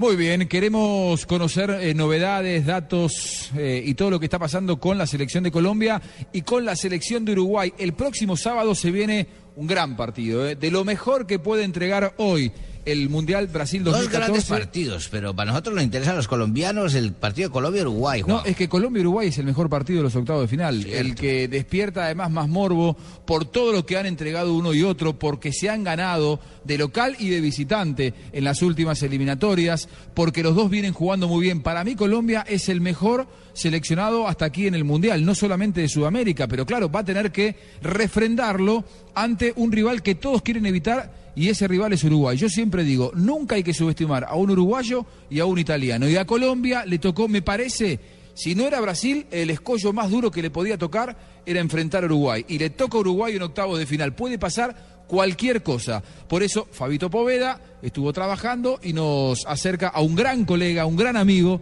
eh, periodista uruguayo, Julio Ríos, muy conocedor de lo que es el fútbol internacional, que está aquí en el estudio y por supuesto muy conocedor de lo que está pasando con la Asociación Uruguaya de Fútbol y el tema Luis Suárez. Vamos a hablar de Uruguay y de la selección de Colombia, que se viene el próximo sábado en el Maracaná. Julito. Colombia, Colombia, mi Colombia. Gran relator, ¿eh? Gran relator además, Julito Ríos. Gran relator Julito Ríos aquí en, en Blue Radio. Julio, ¿cómo estás? Un gusto de saludarte, Juanjo. Un cordial saludo para todos. Un abrazo muy grande para toda la gente colombiana. Que no es por quedar bien. Amo Colombia. eh, particularmente dos lugares de Colombia, que son Cali y Medellín. Llegué a Cali Claro. en el 87 por primera vez. La pasé extraordinariamente bien. ¿Qué partido? Eh, bueno, 87 Peñarol con América. Sí. Final de la Copa Libertadores Claro. de América. Fue fantástico. Digo, al margen de que Peñarol después termina ganando la Copa Libertadores de América, pero me encantó la sencillez de su gente. Fue la primera vez que fui a Colombia. En el último minuto. La calidez eh, Ca- eh, en el- en Chile, en en, el Santiago, Nacional el tercer partido. Pereira, ¿no? Con el gol Pero, de Diego Aguirre. eh, gol de Diego Aguirre. Pero, pero lo que me encantó de Colombia, eh, primero, el clima, la calidez de su gente. La sencillez de las caderas de las mujeres. Mucho, mucho. Bonitas, ¿no? La, que- piel. Y después fui a Medellín y dije, no, digo, Lo mismo. después de Cali dije, no puede existir nada más que esto. Visité Medellín y dije, sí, hay, hay otra parte Hay del otra- hay paraíso. algo más. Hay otra parte del paraíso instalado en esta, en este sector de Colombia. Bueno, Julito, eh, es, es- es muy bueno el mundial que estamos viendo, ¿no? Muy bueno. Vos sabés que yo pensé que iba a ser un campeonato de supervivencia, fundamentalmente porque llegábamos después de una temporada muy comprimida, donde los campeonatos este, se habían tenido que jugar en menor tiempo de lo normal, donde había habido una gran exigencia por parte de los jugadores que habían hecho traslados, una exposición como la que motiva el fútbol hoy por hoy, una exigencia emocional y física muy importante. Por ese motivo es que muchos jugadores, por ejemplo, se quedaron sin el Campeonato del Mundo y yo estaba plenamente convencido que cuando comenzara el Campeonato del Mundo se iban a generar en la primera fase muchas lesiones. Sin embargo, me he encontrado con un campeonato muy importante, me he encontrado con un torneo muy ambicioso ofensivamente, con goles espectaculares, con propuestas muy ambiciosas, hasta aquí mucho más de lo que yo pensaba realmente. Efectivamente. Y en este camino eh, aparece en Colombia eh, y Uruguay en los octavos de final. ¿Coincidís conmigo que Colombia ha entregado eh, hasta aquí las mejores actuaciones? Y sí, ha tenido actuaciones formidables. De cualquier manera, sin quitar mérito en absoluto al equipo colombiano, que los tiene y sobrados, por algo hizo puntaje ideal, tiene uno de los mejores jugadores del campeonato, que es James Rodríguez, con uno de los mejores goles del campeonato, que también lo hizo él. Un delantero que a mí me encanta y a los uruguayos nos ha lastimado tremendamente, Jackson Martínez. Es un goleador tremendo. eh, jugando por Independiente Medellín, a Peñarol le complicó muchísimo la vida, le metió un par de goles y jugó de forma intratable. Cuando lo vi por primera vez dije, qué jugador este Jackson Martínez. Bueno, después tuvo la oportunidad de salir a jugar internacionalmente.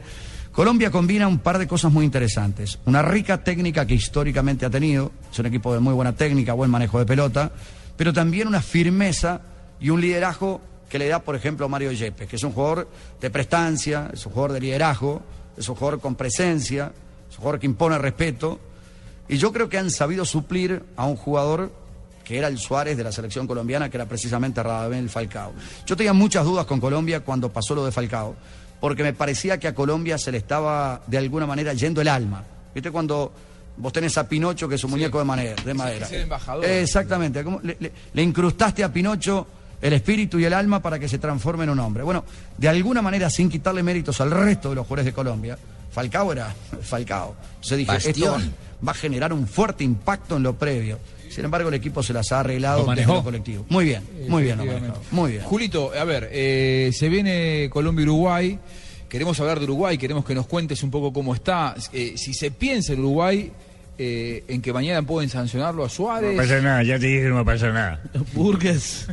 No Eh, pasa nada. Si se lo- si- ¿qué, qué se habla en Uruguay de este tema? Porque da la sensación de que eh, puede haber una sanción de, de oficio que podría ser dura, aunque hay especulaciones de todos los colores y queremos que nos cuentes la realidad de lo que se dice desde la Asociación Uruguaya de Fútbol. Pero después de la pausa, ¿puede ser? ¿Cómo Eh, no? hacemos una pequeña pausa, tenemos que vender y seguimos aquí en Blog Mundialista. Prometan hasta a Julio que no va a pasar nada. 10 de la noche. Si Usted dice que no va a pasar nada. ninguno. Eh, por supuesto. hay que vender, hay que estar al tanto con nuestros anunciantes que nos acompañan, que nos ayudan a estar aquí en el Mundial de Brasil 2014. Ya seguimos aquí en Blog Mundialista en Blue Radio.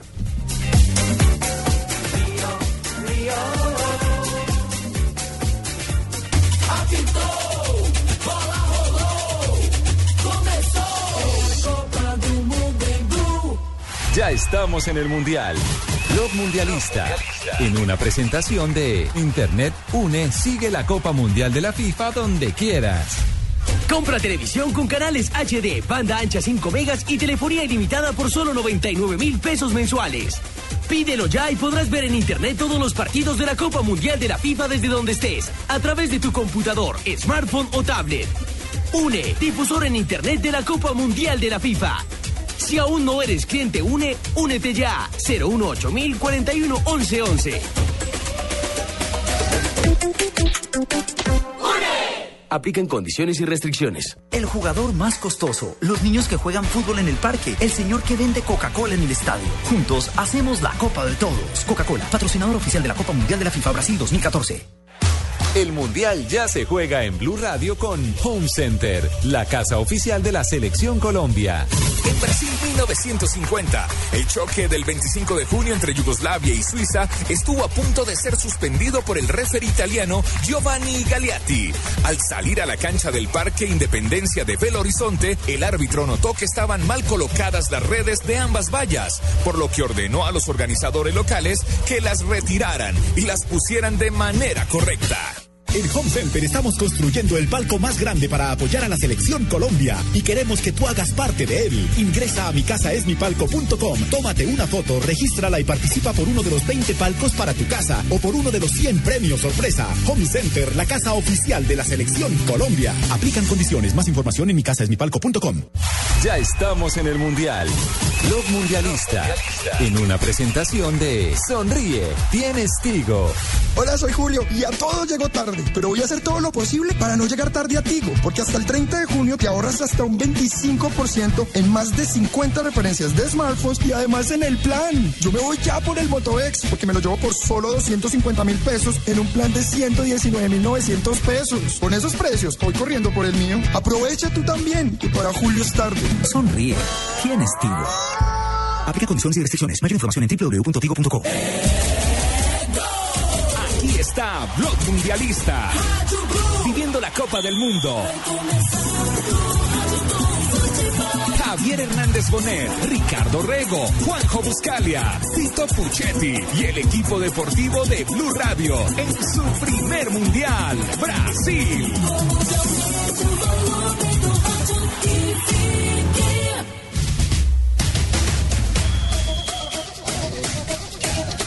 Muy bien, tercer bloque de Blog Mundialista con, con Julio Ríos y justo nos poníamos a hablar de Uruguay, Julio, eh, de, de lo que puede llegar a pasar. Aquí estamos con, con Rafa Sanabria, que es un hombre que fue árbitro internacional, que está muy relacionado con la comisión disciplinaria, y él hoy nos contaba que eh, Eugenio Figueredo estuvo en la reunión de la comisión disciplinaria eh, de FIFA. Estuvo analizando si esa presencia podía llegar a, a menguar lo que parecía, eh, podía llegar a ser una sanción casi eh, confirmada por parte de Suárez. ¿Qué se dice del lado, del lado uruguayo? Eh, ¿Se espera una sanción? ¿Hay fe de que Suárez va a poder estar en el partido del sábado? Bueno, mira, yo estuve charlando con el doctor Barrera hace minutos nada más. El doctor Barrera es el vicepresidente de la Asociación Uruguaya de Fútbol. Hoy hablé mucho con Figueredo durante todo el día. Tengo con él una cordial relación, una fluida relación. Eh, hablé con el doctor Barrera que me confirmaba hace aproximadamente una hora eh, que Uruguay presentó la apelación. Estuvieron estudiando mucho, se da una particularidad con Barrera, no solamente es el vicepresidente de la Asociación Uruguaya de Fútbol, sino es uno de los dos o tres principales abogados penalistas del país. Y se da otra particularidad, porque el secretario general de la Asociación Uruguaya de Fútbol es el doctor Alejandro Balbi, y es otro de los principales penalistas también que hay en nuestro país. Aquí el tema radica eh, en una cosa. ¿Dónde está la prueba fehaciente, clara y contundente de la mordida de Suárez? No alcanza solamente con las marcas, no alcanza solamente con la hipótesis de que el jugador vino y aparentemente lo mordió. Te estoy diciendo en lo que se basa la defensa del futbolista uruguayo. Hay un aspecto que no es menor, hay un detalle que no es menor. El veedor del partido, no estoy hablando del veedor de árbitros, el veedor del partido hizo un informe, que obviamente es secreto, y lo volcó a la comisión de disciplina. Hay que ver si el veedor del partido vio la mordida desde la posición en la cual estaba, o él afirma que sí o que no. Por eso es veedor. Eso puede ser, claro, efectivamente, usted lo ha dicho. Eso puede ser absolutamente neurálgico en el tema. Si vos me preguntás lo que creo que va a pasar, yo creo que a Suárez lo van a sancionar porque lo van a sancionar porque le ofrecimos en bandeja a los brasileños la posibilidad de que Uruguay no, no sea rival en los cuartos de final, esto sí, menospreciar en lo más mínimo a Colombia. Uruguay no está en condiciones de subestimar a nadie y las grandes victorias del fútbol uruguayo han llegado desde la humildad y desde el respeto por los rivales que uno tiene enfrente. Uruguay no tiene equipo para subestimar a nadie, pero tampoco para arrodillarse ante nadie. Van a jugar dos selecciones con dos escuelas totalmente diferentes. Un equipo que maneja muy bien, muy ricamente la pelota, la técnica, y un, equipo que defiende muy bien. Uruguay defiende notablemente hoy por hoy.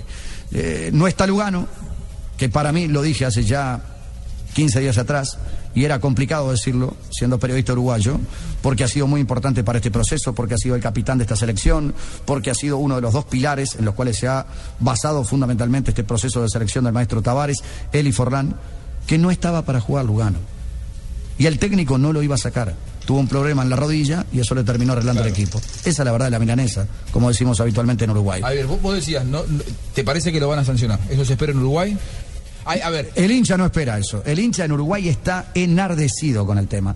Y yo creo que lo van a... ¿consideran que es un despojo? ¿Consideran que es injusto? O sea, Lo van a quitar, no lo van a quitar. La verdad, yo, yo como observador imparcial, no soy ni colombiano ni uruguayo y creo que aquí, más allá de las nacionalidades, eh, va el tema de lo que, de lo que hizo eh, Luis Suárez. O sea, eh, eh, después podemos analizar si se puede probar o no. Ahora, la imagen es elocuente. después de la parte legal. Claro. Es decir, La parte legal se transforma en algo neurálgico, eh, porque únicamente con, con lo que vos pienses o lo que yo pero ¿sabes piense que no pasa? alcanza. La sanción deportiva entonces, si vamos a ir a la parte legal, la sanción deportiva entonces nunca debería tener lugar, porque siempre, eh, bueno, hay que comprobarlo, sí, está bien. La imagen es Y- elocuente, el tipo salta, Juanjo. es reincidente, lo hizo dos veces antes. Eh, Juanjo, Eh, ¿es, eh, es defendible la posición de Suárez? ¿Te parece que es defendible la posición Mira, yo lo que creo, yo lo que creo es que evidentemente cometió un error. No voy a ser tan obtuso de no interpretar. en un mundial No, se juegan muchas eh, cosas. perdón. Pero digo, uno ve la imagen y es elocuente. Eh, a ver, Juanjo, Julio. yo soy periodista y tengo la necesidad, aún este, con la crítica que se me pueda generar por decir lo que pienso,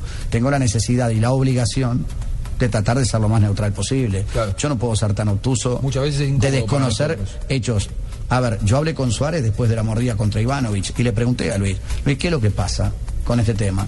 Y bueno, eh, se da una particularidad con Suárez. Normalmente el tipo que es díscolo dentro de la cancha, no el que es embromado para jugar. Y aquí un ex árbitro lo sabe perfectamente. Estoy hablando no el que es embromado para jugar, el que es pícaro, el que sabe colocar el cuerpo, el que te hace entrar hablándote, no ese. El otro, el que vos ves que, que es embromado dentro del campo de juego, que es mal bicho dentro del campo de juego, normalmente lo es fuera del campo de juego. En el caso de Suárez se da una particularidad muy especial, por eso es tan difícil de poder analizar el tema. Fuera de la cancha, no ha tenido jamás un problema. No se le conoce un inconveniente en la Juicioso, noche. es muy juicioso. Ha tenido, por ejemplo, tiene dos hijos, tiene una familia bien armada, nunca este, ha tenido un problema, nunca se lo ha encontrado en una situación polémica. Vos charlas con él y le podés decir, Luis, eh, la verdad, sinceramente, No te estás muerde. en el fútbol inglés y eso no le gusta a los ingleses. Y te dice, sí, tenés razón. No, Julio, y si tú lo ves en la cancha, es un jugador que no habla, que casi no pelea nunca con los árbitros, Es cierto. que no está metido en infracciones graves, que nunca cierto. Se mete en lo que son las, los problemas de riñas en conjunto. Es un jugador muy solitario, muy aparte. entonces, totalmente. Sí, se no sé, yo, yo, yo, yo pienso que es un problema Le psicológico. yo lo decía de. Eh, no sé si de pronto el tema de sus dientes, el- si hay al- algo de niño o en la misma cancha, los jugadores pueden bromear con eso o pueden sacar ventaja, eh, porque en el fútbol profesional se dicen tantas cosas y uno como árbitro lo ha visto en la cancha, que la gente no ¿Lo percibe, que la gente, Rafa? entonces muchas veces lo pudieron haber provocado y esa es su no reacción, puede ser su reacción. una- Sí, pero lo que usted dice, Julio, es, es muy cierto. No puede uno tampoco tapar, eh, uno es periodista, no, No, puede uno no, tampoco tapar las imágenes tan evidentes, tan elocuentes. Ah, que sean muy hábiles en la, en la Federación Uruguaya, en la defensa, claro, serían bobos si no lo hacen. Eso es algo lógico. no, es que aparte es la obligación que Es tienen. la obligación Es la que tienen con, con el país Para y con la eso gente. están como dirigentes y ahí. que, y que los hinchas en Uruguay eh, eh, piensen que es injusto, es, es el hincha. También es lógico porque el lógico. hincha es irracional. Es totalmente. Totalmente Totalmente. irracional. Entonces, desde la posición de hincha, a ver, lo ilógico sería que un hincha se sentara en una mesa como estamos nosotros al costado de la mesa acá, y comenzar a analizar racionalmente lo que pasó. Eso es absolutamente ilógico. No lo hacen. Entonces digo, eh, y ya te dejo enseguida, lo que quiero, lo que quiero mencionar es lo siguiente. Ese tema de la reincidencia es indudable, pero aparte hay un aspecto que ya se ha manejado y que yo estoy seguro que se va a manejar de cara al futuro, de un tratamiento psicológico.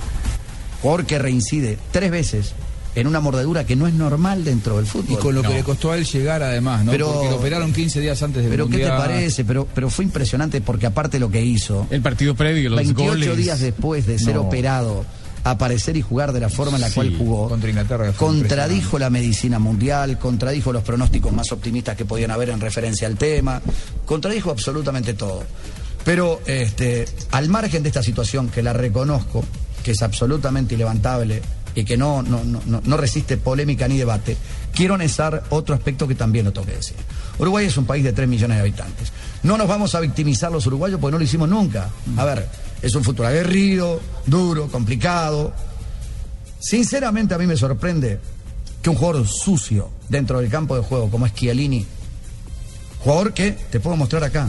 Chiellini es complicadísimo. No, no, Chiellini es de los No, lo- jugadores. sí, lo que le ha hecho los jugadores en Italia es una Pero, cosa impresionante. pero Chiellini Sí. es de los jugadores más... Acá lo tenés, Sí. mirá, mirá, Chiellini, Sí. acá lo tenés. Chiellini Sí, jugando por la claro. Juve, Sí. contra, agarrándole el pelo contra Cavani. Chiellini es lo Pero, más pero no solamente Chiellini, acuérdate de Materazzi. Bueno, por no, supuesto. No solamente. Entonces Ayer digo, lo decíamos aquí, don Julio, ayer lo res- para mí, para mí mi concepto en las imágenes que yo vi, lo provoca porque le mete un codazo, luego lo muerde y luego le mete otro. Para mí dos codazos de Chiellini a, Entonces digo, a Luis, a ver, Luis si hay un aspecto, esto no pretende justificar y ya dejé claramente marcada Total, mi posición total, con referencia claro. al tema. No es perdonarlo. Lo que sí, no es lo que sí te quiero decir es los italianos quejándose Chiellini como si fuera la madre Teresa de Calcuta. No, no, sí. por favor, Totalmente. por favor, perdiste, te tocó perder dentro de un campo de juego, sabés que das y recibís, te vas para tu casa y en definitiva te la bancás. Lo que pasa dentro del campo de juego, y aquí el que fue árbitro, saben las cosas que se dicen, las provocaciones muy duras que se generan, las cosas terribles que muchas veces no se dirían en la vida cotidiana.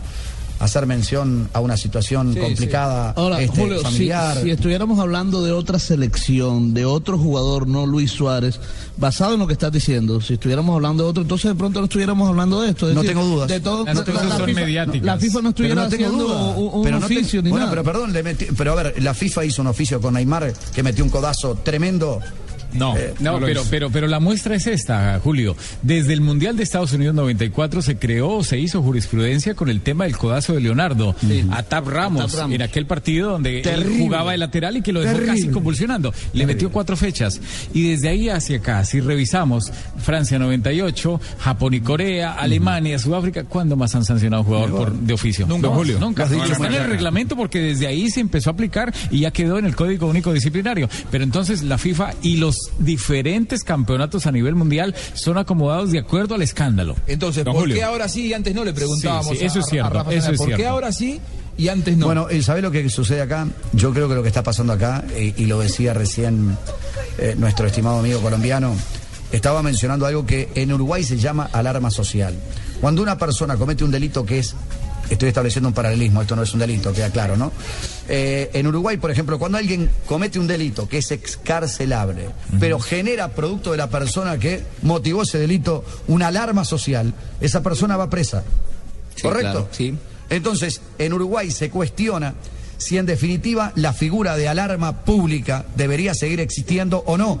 Porque una persona que debería estar en libertad, ya que el delito que cometió no origina que esté preso, está presa por la alarma social. ¿Qué quiero decirte con esto? Que estableciendo un paralelismo, tú has contestado la pregunta. Este tema se origina producto de que es Luis Suárez, que tiene antecedentes sobre el particular, que viene también este, con los ingleses detrás, John Boyce, John Boyce, el irlandés, figura de la FIFA, dijo en su momento, cuando pasó lo de Suárez en Inglaterra, que Suárez era un cáncer para el fútbol. Si una persona perteneciente a la FIFA, con la edad de una persona que debería estar equilibrada en cuanto a sus declaraciones, producto de su experiencia, producto de la trayectoria y una serie de cosas más, dice tremendo disparate verbal, que una persona es un cáncer para el fútbol, producto de un exabruto dentro de un campo de juego. Malas palabras. Imagínate ya cuál puede ser la actitud condicionante para Suárez. Entonces, este tema se genera por la alarma pública que genera Luis Suárez. No estoy intentando defenderlo, simplemente estoy diciendo que de aquí en más, la vara que establezca la FIFA va a tener que ser muy fina, o por lo menos va a tener que bajar la mira. Don Julio, ayer eh, Oscar Washington Tavares decía que, que él no recibe consejos de nadie y menos de, de la prensa británica que, que tenía que ver la, la situación y le, y le echaba un- una culpa, un poco de culpa a los medios, que siempre estaban esperando que Lucho Suárez cometiera un error para hacer una realidad mediática. ¿Cree que usted que, que la prensa, la prensa fue la que, la que puso el detonante a esta situación? tengo dudas. La prensa fue No- la que no buscó tengo- no que, tengo que la FIFA duda. tomara una reacción. Pero no tengo la más mínima duda. Y aparte le voy a decir otra cosa más.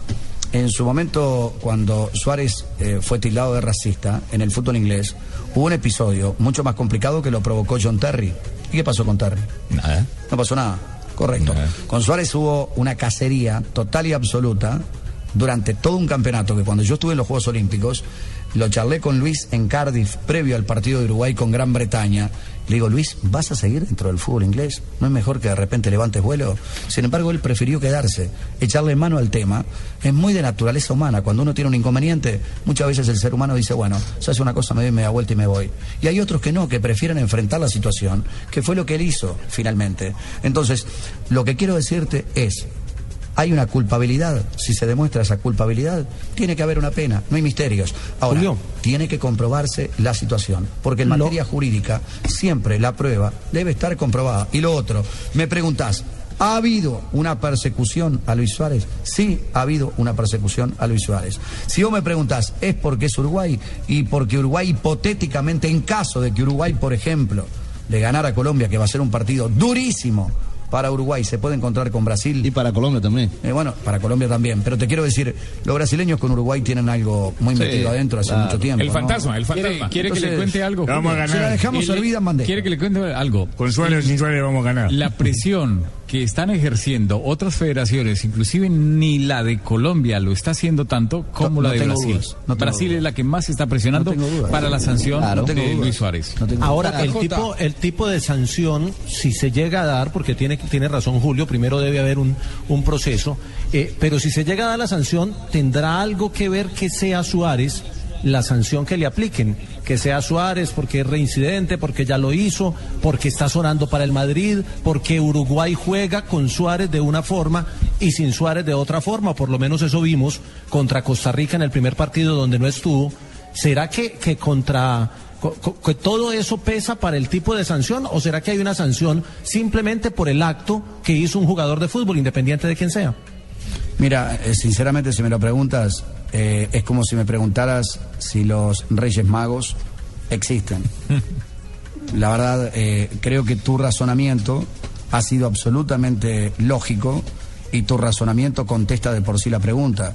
No tengo la más mínima duda que todos los elementos que manejaste en la reflexión que acabas de hacer coadyuvan para que finalmente se tome la decisión que se va a tomar, que yo no tengo ninguna duda. O sea, esta pelota es una pelota servida en el corazón del área, con el arquero tirado, con el arco totalmente libre, donde le das la chance a Neymar de meterla dentro del arco. Los brasileños no la van a desperdiciar. Le va a pegar en el palo. Y la fe- No, no. Eh, a ver, ojalá y pegaran el palo. Ojalá y pegaran el palo. Yo creo que la van a clavar dentro del arco y van a inflar la red. Esta es la sensación que yo particularmente tengo.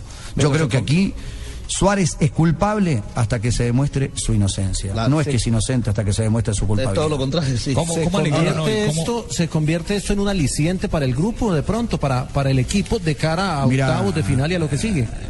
Es una buena reflexión la que estás haciendo, la, la hacíamos en la jornada de hoy charlando Vamos a ganar para con nuestro programa en Uruguay. Yo creo que este va a ser un revulsivo muy importante. Uruguay suele eh, aferrarse a este tipo de situaciones. El peor estado de ánimo para Uruguay es cuando todo está en calma, cuando el periodismo elogia al equipo, cuando la gente está detrás del equipo, cuando este, las aguas están eh, mansas como agua de pozo. Estoy de acuerdo, Y- cuando, de y cuando Uruguay viene es un revulsivo muerto, es un revulsivo cuando cuando Uruguay viene complicado cuando la interna está difícil cuando hay críticas cuando un tema como este por ejemplo ha invadido el mundo porque eh, la noticia hoy por hoy ha sido impactante no se habla de lo que de que Uruguay clasificó a octavo de final y dejó eliminado a Italia le ganó un gigante como Italia una final. Totalmente. Y, y que solamente le servía además la victoria. o sea. Exactamente, entonces no se habla de eso. final Se a habla, mordiscos. pura y exclu- exact- se habla pura y exclusivamente de la situación de Suárez y lo viene a hacer Chiellini. Chiellini, es como si, no sé, Jack el destripador este, se sienta a la mesa y te dice, no, no me cortes la carne de esta manera porque la verdad que me cae mal. Eh, eh, no, sinceramente, digo. Entonces, cuando vos decís los italianos, los tanos, que han metido codazos, este, que han jugado Pues de todas las formas habidas y por haber dentro del área, que han hecho todo lo permisible y lo no permisible dentro del reglamento. Vengan a elevar la voz porque vino Suárez y lo mordió. No, señor Chiellini, si es un hombre como tiene que ser, va y lo encuentra Suárez o lo llama Suárez. Ahora, Julio, Ah, pero está no, bien, no, una cosa de- Ahora, Julio, pero por igual, favor, igual no hay que, por no hay que justificar el, no, no el- estoy el justi- accionar del pero, pero fue lo primero que hice, eh, mi querido Juanjo. Lo primero que hice fue decir, tengo una responsabilidad como periodista, que si aquí se comprueba, porque eh, tampoco si se comprueba el tema, no es que si se comprueba o no se comprueba, no, no, se tiene que comprobar, porque cuando vos vas frente a un juez, Vos podés ser culpable, pero si no te comprueban que sos culpable, es inocente. sos inocente. O sea, tiene que haber pruebas. Eh, eh, a ver, muchas veces yo, yo siempre digo, protesto contra los abogados, porque los abogados muchas veces, hay una persona tirada en el piso que está muerta y hay uno con un revólver que está humeante. Y viene el abogado y dice, pero aquí, aquí está claro que el asesino es el hombre y que quien está en el piso este fue la víctima. Y viene el abogado y dice, no, pero ¿quién dijo eso? Pero ¿y cómo si el hombre tiene un revólver en la mano que está humeante en este momento? Dice, no, no, pero pasó uno corriendo y se lo dejó. Y él quedó absolutamente paralizado ante la situación y tomó el revólver. Que compruébeme esta historia. Entonces, la prueba es un elemento absolutamente fundamental y la inocencia deja de ser inocencia cuando se comprueba la culpabilidad. Es tan, tan Claro. fácil como eso. Ahora, Julio, tú guste o hablas, no guste. hablas bastante de lo de Chiellini, eh, pero aquí la FIFA está actuando de oficio no por las declaraciones de Chiellini. Es decir, está, está actuando de oficio porque es Luis Suárez. O sea, independientemente de que Chiellini haya dicho lo- todo lo que dijo después del partido, Rafael, eh, la FIFA igual iba a actuar de oficio, pienso yo. Mira, eh, yo creo que si no hubiese habido la alarma periodística que ha existido, no. Hubo alarma no, no, periodística. Sí, no tengo la más mínima duda. Eh, creo que, a ver, no hay una sola, no hay una monocausa en este tema. Yo creo que hay una Pero concatenación de hechos.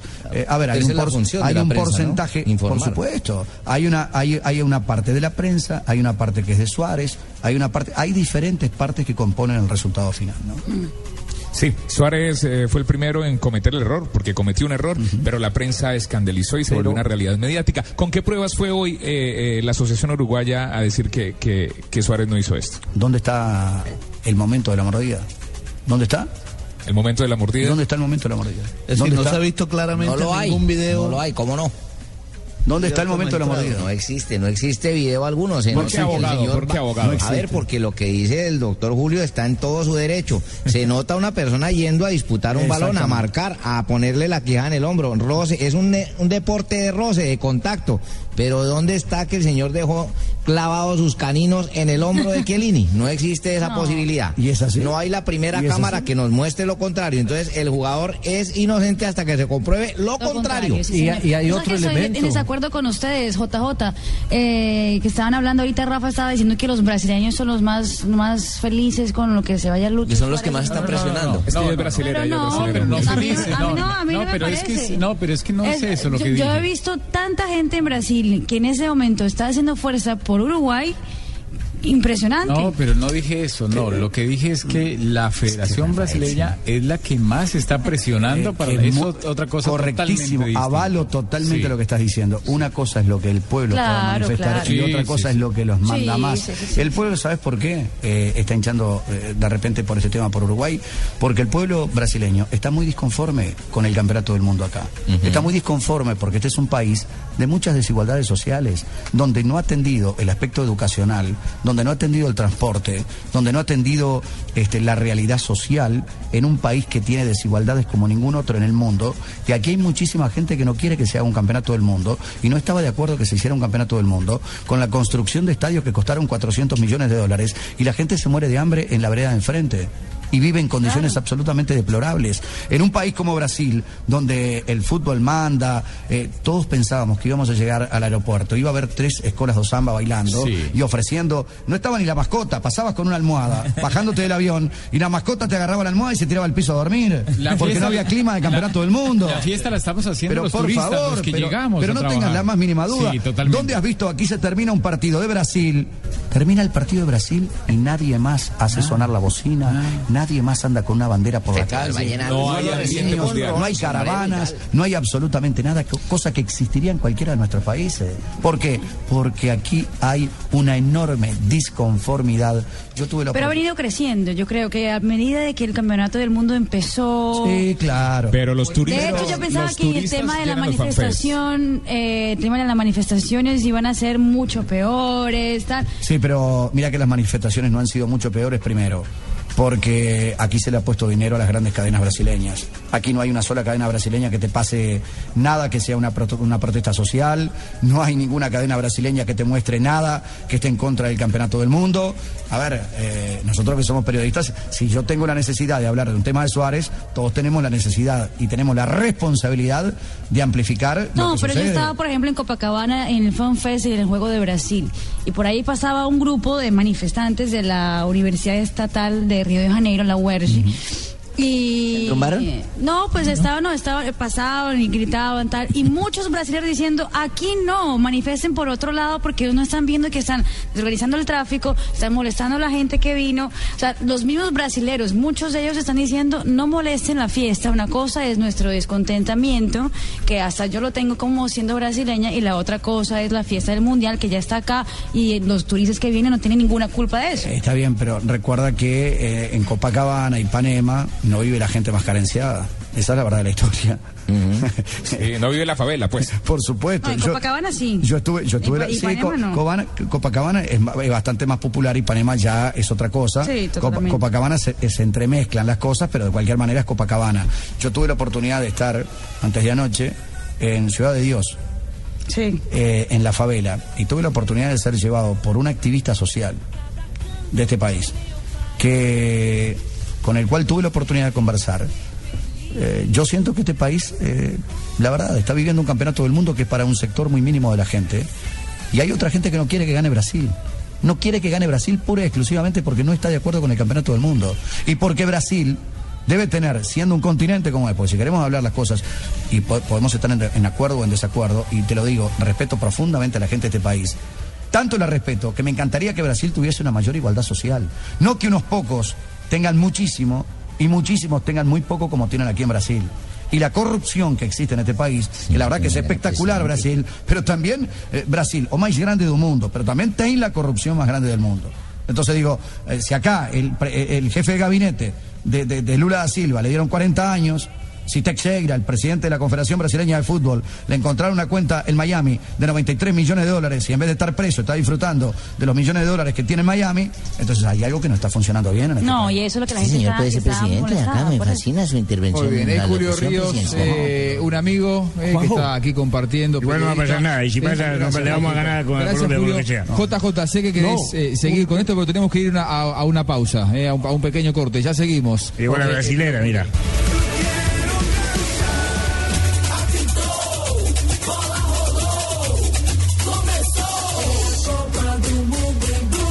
Ya estamos en el Mundial.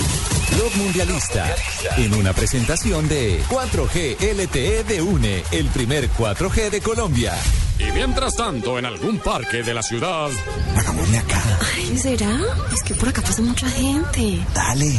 Ay, bueno, listo. Acá va. El fútbol es tu verdadero amor y vive su pasión donde se pueda. Porque con el MyFi 4G Une puedes conectarte y compartir la emoción del fútbol en vivo con varios equipos a la vez. En planes desde 39,900 pesos mensuales. Conéctate con una decisión inteligente. Conéctate al primer 4G LTE de Colombia. Únete ya. 018 41 1111 Y vamos por más. Estas son las órdenes que le da el cerebro a un chef. Cortar tomate. Cortar tomate. Estas son las órdenes que le da el cerebro a un chef cuando hay fútbol. Cortar tomate. Mirar partido. Cortar tomate. Cabezazo. Cortar tomate. Pega en el palo. Se acaba el tomate. Remata. Cortar tomate. Directo al ángulo. Se acabó el tomate. Entra el balón. Entra el dedo. Grito gol.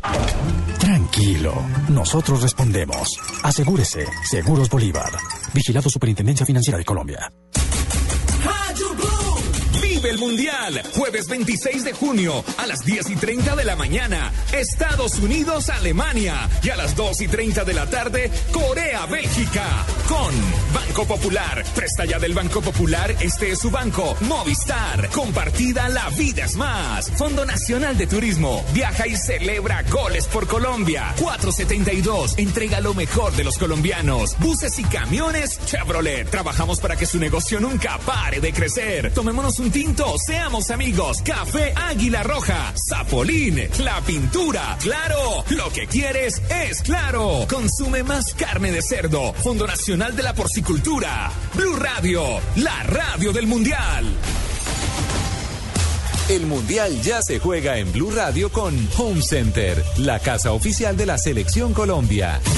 El 25 de junio de 1950, al día siguiente del debut de Brasil en el Maracaná, el entrenador brasileño Flavio Costa viajó a Belo Horizonte para ver Yugoslavia-Suiza, futuros rivales de su equipo. Cuando el público advirtió su presencia en el estadio, le dedicó una silbatina prolongada en señal de protesta por no haber incluido un solo jugador de ese estado. En Home Center estamos construyendo el palco más grande para apoyar a la selección Colombia y queremos que tú hagas parte de él. Ingresa a mi casa es mipalco.com, tómate una foto, regístrala y participa por uno de los 20 palcos para tu casa o por uno de los 100 premios sorpresa. Home Center, la casa oficial de la selección Colombia. Aplican condiciones. Más información en mi casa es mipalco.com.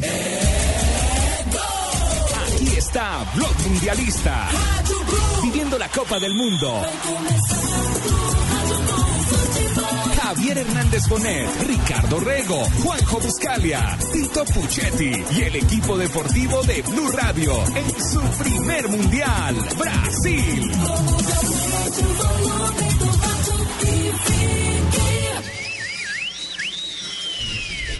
Muy bien, estamos aquí de regreso en Blog Mundialista, aquí en las estaciones Blue Radio y también por www.bluradio.com para todo el mundo.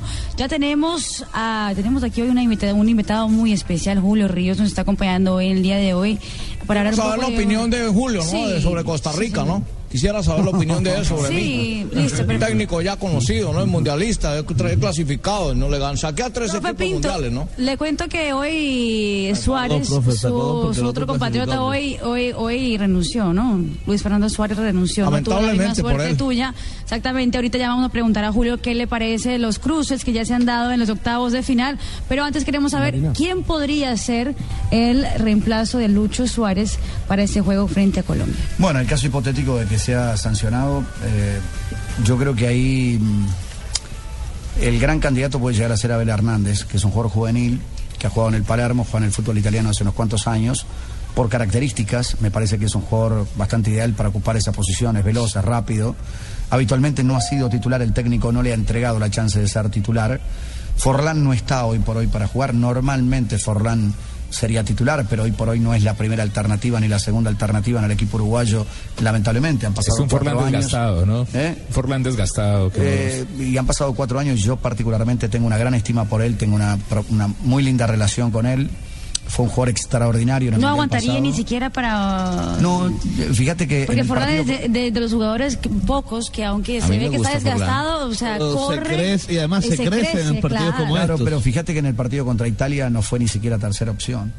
Porque no, no, el técnico. Sí, no y, y. Tavares, Tavares sabrá mejor, Y, y obviamente. quiere que te diga una cosa, A yo no estoy de acuerdo con propósito- los cambios que hizo Tavares en el partido contra Italia. A propósito no de Tavares, por ejemplo, cuando, cuando sacó a Lodairo al término del primer tiempo. No estoy de acuerdo con la demora en el ingreso de Gastón Ramírez, que es el jugador que termina levantando el centro desde el córner para para no digo ese cabezazo porque fue con la espalda que le pegó este Godín y terminó marcando el gol. Eh, yo creo que Abel Hernández es una alternativa, la otra alternativa es la de Stuani, que ha sido más prioridad que el propio Abel Hernández. Stuani es un jugador que no anduvo bien los otros días contra Italia, que venía jugando muy bien en las eliminatorias, después había jugado muy bien en los partidos de entrenamiento de Uruguay, pero que después no dio la talla cuando se lo colocó aquí en el Campeonato del Mundo. Creo que él sintió lo que fue el debut en el Campeonato del Mundo. Uruguay perdió y perdió bien ante la selección de Costa Rica.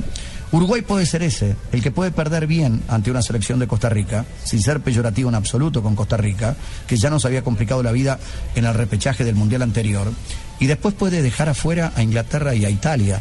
Ese es Uruguay, el país de las profundas contradicciones, el país de las motivaciones extraordinarias, tal vez por la propia idiosincrasia uruguaya, porque es un país que está enclavado en medio de dos grandes potencias, siempre hago este, el mismo paralelismo. Uruguay tiene 3.200.000 habitantes. Si vos estás en el medio de Brasil y en el medio de Argentina, Brasil un continente prácticamente, 200 millones de habitantes, y por su conformación demográfica es prácticamente un continente más que un país.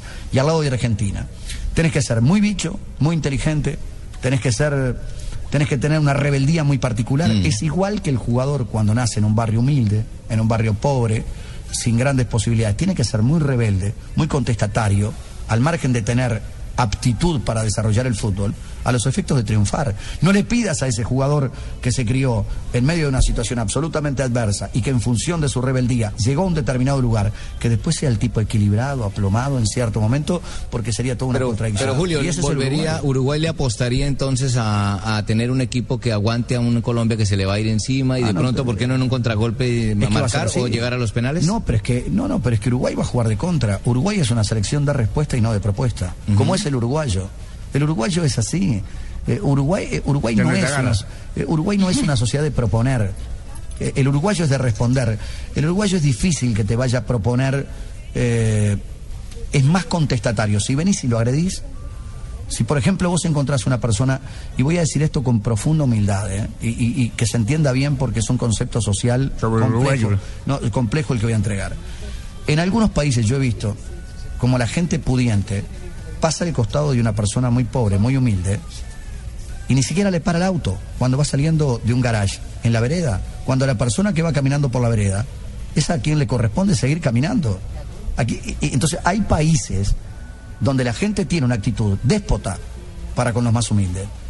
Eso no ocurre en Uruguay. Si vos en Uruguay no le parás a una persona, por más humilde que sea, la persona viene y te patea el auto. Entonces eso muestra ya una rebeldía, una, una situación contestataria, que después se da en materia futbolística. Nuestro carácter. Exactamente, es, es así. Entonces digo, yo ta- establezco siempre ese paralelismo. Uruguay es el muchacho pobre que se cría en un barrio humilde, que tiene que ser contestatario, que tiene que salir adelante, sortear situaciones de riesgo y después, bueno, a veces gana y a veces pierde. Lo insólito es que a veces gane y a veces gane 15 Copas América con 3.200.000 habitantes. Esa No, es impresionante. Lo, de- lo del, lo del fútbol en Uruguay es algo impresionante porque lo- con 3 millones de personas, un país con dos Imagínate, mundiales. Jugadores Yo tengo una pregunta que y siempre quería hacer a un uruguayo, pero nunca lo hice. Eh, porque aquí en Brasil nosotros tenemos mucho cariño y aunque mis colegas colombianos me molestan por el maracanazo, eh, yo digo, el maracanazo fue en el año 1950. Hoy en día nosotros brasileños sí lo recordamos y por eso Sí, que el forma parte de la historia. Claro, por eso que el Maracaná es tan importante, porque por los uruguayos que son tan, que es tan importante el estadio aquí de Río de Janeiro. Pero mi pregunta es, eh, para los uruguayos, eso todavía es parte de, de la de la Totalmente. del- Es una parte importante de la historia. de la historia uruguaya. Vos sabés que yo cuando tenía una cierta edad, en Uruguay me rechinaba, no me gustaba hablar del tema, porque pensaba que los uruguayos no podíamos vivir exclusivamente de la historia. Cuando uno va creciendo y va teniendo otra amplitud en la mirada hacia la propia vida, uno entiende que únicamente pueden hablar de historia los que tienen historia. Y está muy bueno que las nuevas generaciones también puedan impregnarse de la historia. Lo que uno no debe hacer es meterse en el baúl de los recuerdos y tapar el baúl de los recuerdos y quedarse a vivir exclusivamente en el baúl de los Y recuerdos. tampoco olvidar la historia, Ni tampoco olvidar porque la uno historia. re- repite los errores que que cometió. Totalmente, exactamente. Entonces digo, eh, a ver, el partido con Colombia tiene algo muy especial, que el partido se juega en el Maracaná. Sí. Y tú has dicho algo muy importante. El Maracaná tiene algo muy particular para los uruguayos. Por más que este Maracaná no tiene nada que ver con aquel Maracaná del 50. Este es un estadio que ha sido reducido, este, se ha, No, se ha modernizado. Se ha este, pasado 64 años. Correctamente, exacto, se ha modernizado, pero de cualquier manera sigue teniendo para el uruguayo, para el futbolista uruguayo ingresar al Maracaná, es algo Claro. muy particular. Si este partido se jugara en San Pablo, era diferente. Si este partido se jugara en Belo Horizonte, era diferente. No tengas la más mínima duda que hay un elemento totalmente movilizador que es el estadio. Compatible. Y para mí el otro elemento es el tema de Suárez, particularmente. El tema de Suárez. Pues Sí. muy bien. Julio, queremos agradecer mucho su presencia aquí en tenía una pregunta. Julio, por haber venido Me quedó con- una- Ay, con Marina, usted, Julio. usted me permite, me permite una preguntica última porque, Claro, porque hay una incomodidad, hay una incomodidad grande, qué pena volver al tema de Suárez, con lo que dijo el maestro Tavares, de, que creo que fue una salida infortunada de- de- del, técnico, cuando dice que no estamos hablando de, que estamos hablando de un mundial de fútbol y no de un torneo de moral barata, cuando le preguntaban y le cuestionaban lo de Suárez. Creo que ahí, por lo menos en la apreciación del de este lado, eh, eh, se le fueron las luces al técnico, porque si algún escenario eh, y alguna actividad humana genera valores y principios para la educación, es el, el fútbol como, como fenómeno social. O no sé cómo lo hayan recibido ustedes en Uruguay, Julio. No, yo creo que lo que se refiere Tavares es que no deja de ser un deporte en el cual se puede incurrir en un error que puede ser perfectamente eh, pasible de sanción, pero no llevarlo a situaciones extremas o intentar ver al jugador como un, como un caníbal. Llegaron a decir este, que era Hannibal. Que había, hecho, en- que había tenido en un las acto, redes lo que han había, teni- destrozado. que había tenido un acto de canibalismo. No, no, actos. se ha dicho de todo. Bueno, pero a ver, entonces digo, eh, vos podés cuestionar el tema, podés criticarlo, este, hasta podés sancionarlo, pero llevarlo a un extremo de canibalismo me parece un reverendo disparate. Entonces, si ingresamos en ese territorio, ¿quiénes son los ingleses, por ejemplo, para venir a dictarnos cátedra de moral y de ética cuando han este, invadido el mundo y se han llevado para su país las grandes riquezas de buena parte del mundo, donde tienen las Islas Malvinas que no tienen nada que ver este, con Inglaterra a, miles y miles y miles de kilómetros? Entonces, que no nos vengan a dictar una cátedra de moral y de ética en determinados ámbitos, porque a Suárez, por ejemplo, le hicieron una cacería en el fútbol inglés cuando el tema, yo estoy en contra totalmente de la discriminación. Total y absolutamente. Y aparte exijo humildemente desde mi posición este, cuestionamientos, pero sanciones duras para quienes discriminan. Pero también John Terry discriminó en el fútbol inglés. Y la actitud con Terry fue totalmente diferente a la actitud que tuvieron con Suárez. Era mucho más criticable la actitud de un Terry que se había criado en una sociedad que ya debería tener esos valores incrustados en una sociedad primermundista y no un muchacho que venía de Sudamérica con dificultades en su crianza y con problemas sociales de toda índole. Me parece que era mucho más interpretable una cosa que la otra. Entonces, me parece que el tema puede ser criticable desde lo que implica un partido de fútbol y la actitud que un jugador puede llegar a tener circunstancialmente dentro del terreno de juego. También es criticable cuando alguien mete un planchazo y quiebra a un jugador. También es criticable cuando alguien mete un codazo y le parte la nariz a un rival. También es criticable cuando le agarran los testículos a un rival dentro del área. Todo ese tipo de cosas también son criticables. Pero otra cosa es llevarlo ya a un extremo de canibalismo y una serie de cosas más que me parece que lisa y llanamente son una Vamos a ganar, vamos a ganar. Julio, Julio, para usted, ¿cuál es el finalista? ¿Cómo es la final de este mundial? ¿Cómo la ve? Usted un yo veo fútbol, Alemania narrador. yo veo Alemania en la final. Eh, yo veo Alemania en la Si final ves a Alemania en la final, no lo ves a Brasil en la final. no no es que me parecería un insulto al fútbol que hoy por hoy Brasil fuera campeón del mundo con este equipo que tiene. Es el peor equipo. Esta no es la selección brasileña. No es la selección brasileña. Este es el equipo de Felipao que por eso es que la gente tampoco está muy de acuerdo con el tema. Eh, yo no puedo creer que esté Bernard en la selección brasileña. Ni el y de no la esté cosa Kaká, verde. Por ejemplo, y no esté Kaká. No puedo creerlo. No puedo creer que esté. Bernard y no esté Lucas en la selección brasileña. Por ejemplo. Ni Lucas, no ni lo puedo creer. Entonces digo, este es el equipo de Felipao. Esta es una selección que armó Felipao.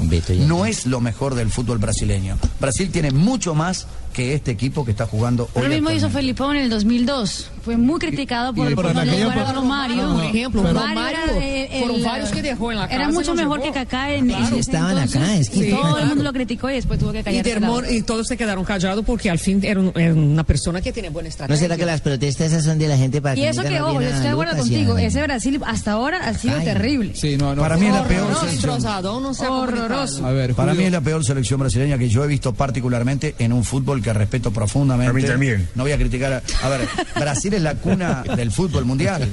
Aquí salen jugadores extraordinarios. Ahora, eh, esto no, no, no, no, no me puede tapar los ojos. Es como decirle a Argentina también. Pero por supuesto, pero digo, a ver, Brasil tiene mucho más que un jugador que pesa 55 kilos en este momento y que lo soplas y se cae.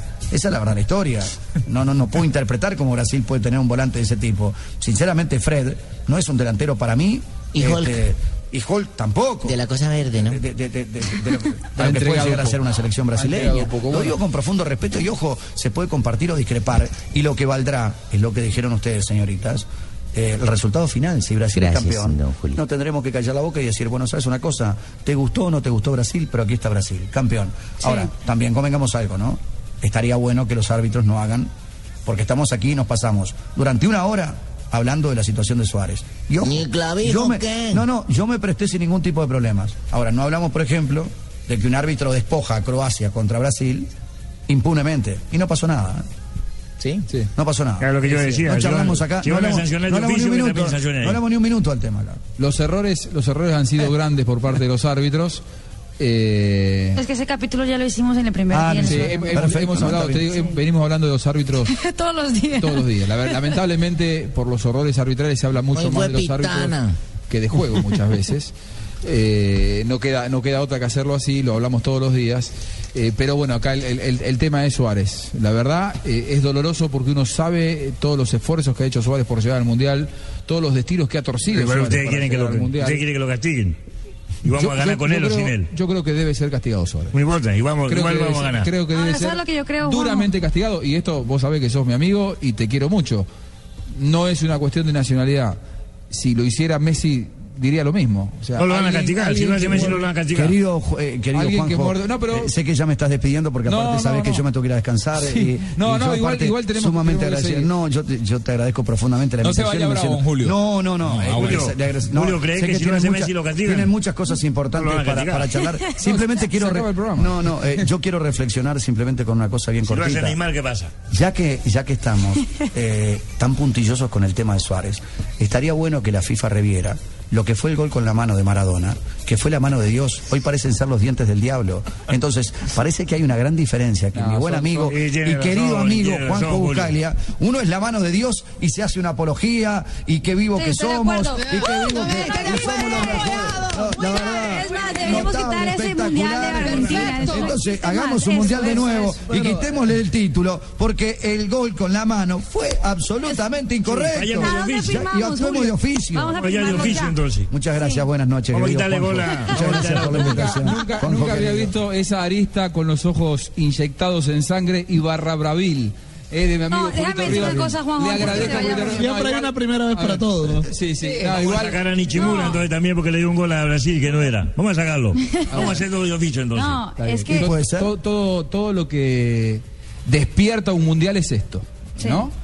Y yo todo análisis que hago lo hago despojado de, de la bandera, del patriotismo. No, no te estás despojando. Juan. No, representa un país eh, un partido de fútbol. Eh, entonces algo que pasó hace 28 años, querés, que lo, que lo hablemos, lo debatamos, en su momento no se habló.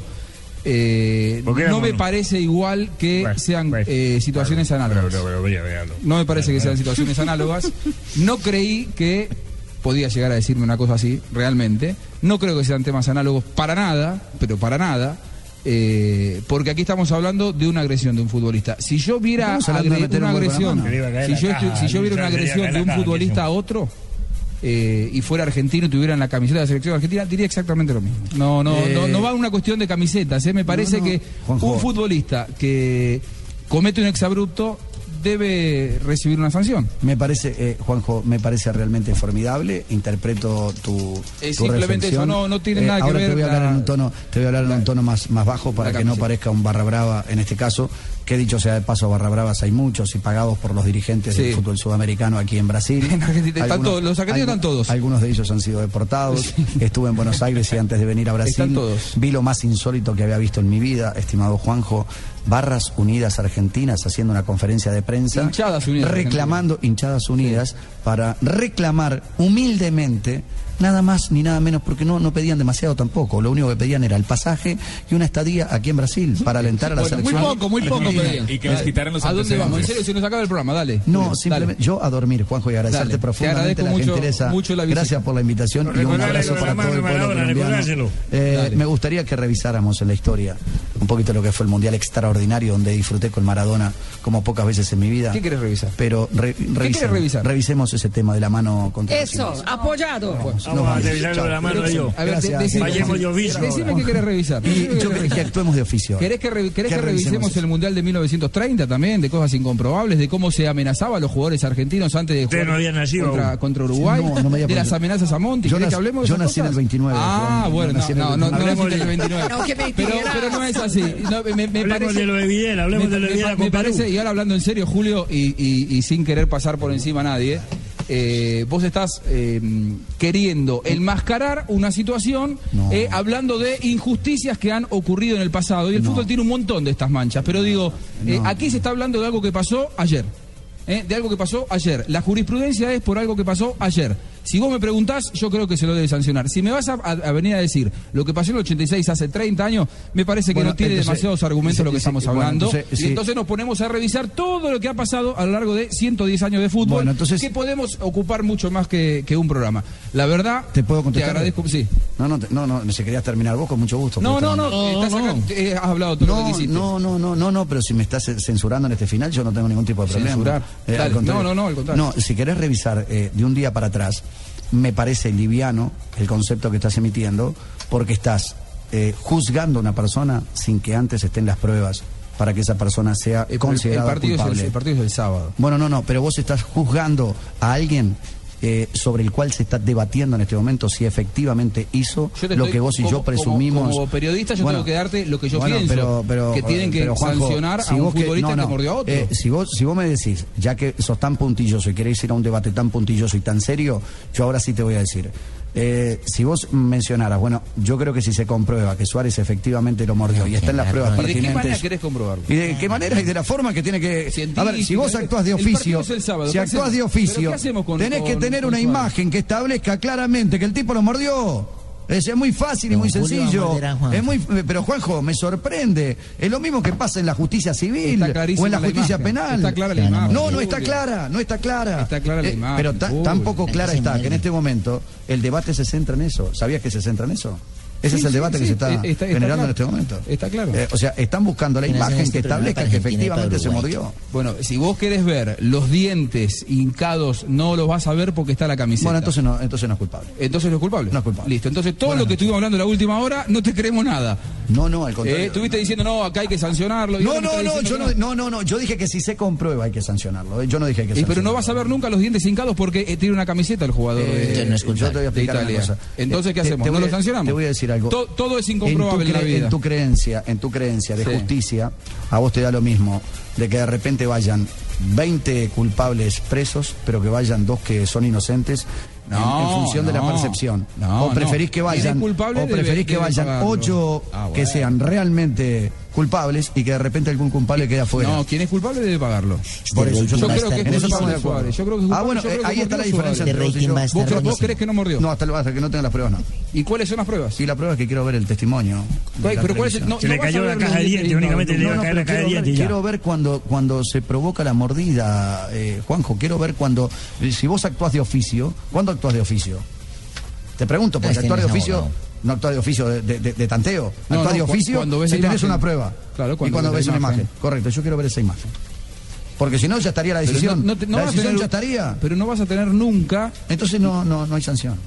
No hay sanción. No va a pasar si no nada. hay prueba, no hay sanción. No va a pasar nada, no, de lo que yo vengo diciendo no va a pasar nada. Entonces, todo lo anterior no te creo nada. Gracias, Julio. Eh, no te creo nada. Te digo, no creo al Me, invitas, mano, dense me la mano, invitas, dense la me invitas, me traes acá, me Después provocas, dicen que yo soy me ¿no? me censurás y posteriormente me mandás a dormir más tarde Yo te quiero, no, después dice que yo soy el periodista. Yo te quiero, Me Juanjo. encantara, me Yo te encantó la quiero, charla, pero vos me terminás diciendo algo. Vos me terminás diciendo algo. Agarran entre que no es lo que me dijiste. Me gustaría que, me gustaría, no porque nunca charlamos el tema, me gustaría que revisáramos el gol del 86. A mí también. Lo vamos a revisar. Dense la mano, dense la mano antes de irse. Ah, si Dense lo la quiero, si lo quiero, ¿sabes cómo lo quiero? Revisen lo de, Vi- revisen lo de Videla, revisen lo de Videla cuando jugó Argentina con Perú también. Revisen lo del vestuario. Revisen lo del vestuario. No, no, es- Ah, bueno, bueno. No me hagas no, hablar, no, no me hagas hablar, ¿eh? no, no, no, Bueno, bueno. no, no, Ah, bueno, no va a pasar nada. Va llegando Don Abe. ¿Qué tenemos ahí? ¿Qué, qué tenés ahí? Eh, no, eh, seguimos en arroba B Mundialista Blue. Arroba B Mundialista. Vos- Nuestros- Lo que pasa que, a ver, tenés la mano fría. para terminar. Julio Ríos viene acá al programa, ese es su temperamento, viene y me reta. Pasa que nos quedan tres minutos ahora, tengo que meter todo. Vos, te digo, vos decís que te censuro y te doy una hora y cuarto para hablar. Y decís que te censuro. Una cosa de loco, nunca había visto una cosa así. Es un fenómeno. O sea, o- grandes- hoy conociste una de los nueva grandes- faceta de Julio. De los grandes profesionales que tiene América, no solamente la Argentina, de los grandes profesionales, pero por por encima de eso, de los grandes tipos. Ojalá uno tuviese en todos los lugares compañeros como Juanjo Buscalia. Por eso no está quiere aquí. decir que tenga que coincidir con él en No, todo. natu- nada. naturalmente. Natu- por pero, pero Al ojalá contrario, esto tuviera- enriquece mucho más los programas, las diferencias. Mucho, mucho. Aparte admiro una faceta de él que no la voy a comentar públicamente, pero la admiro mordiendo. profundamente. Bueno, pero- Me despierta una gran admiración. Pero el segundo gol es un de- gran laburante. Pero el segundo gol de Maradona sí fue un golazo, ¿no? Eh, eh, eh, quiero decir algo, me, me parece. Un gran tipo, 1986. un extraordinario profesional, con esto me despido. He pasado un momento épico, diría yo, en la jornada de hoy, porque aparte es muy lindo terminar durante todo un día de trabajo hablando para todo el pueblo colombiano. Pero revisemos el gol del 86. Dale. Gracias, Julio. Gran abrazo para, para Julio Ríos. ¿Cuál? Don ¿El, el del 86 de Pasculi querés que revisemos? No, ¿no? ¿Eh? Dale, si querés revisamos el de, el de Pasculi. ¿Cómo anda, Don Abe? Qué feo. Vamos a revisar todo. Arroba J, a ver, arroba J Buscali, arroba B Mundialista Blue. Participan eh, la pregunta hoy en arroba B Mundialista Blue. Eh, para este miércoles, ¿Peckerman debe seguir siendo el técnico de Colombia después del Mundial?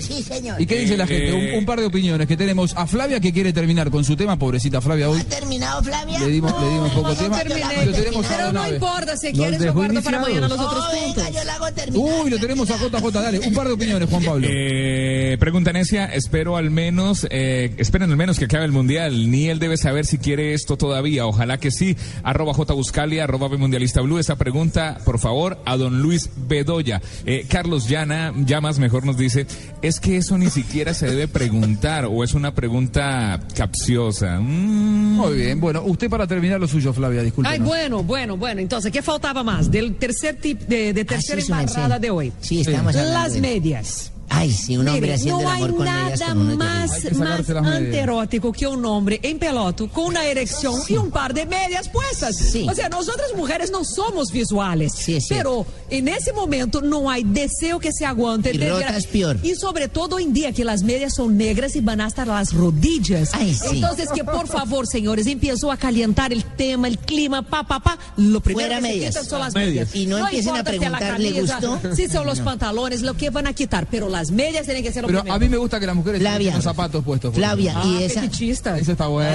Fichista. Y esa preguntita, esa preguntita pendeja, ¿te gustó? Ay, no, no, no. Mira la no, cara no. de Julio Ríos.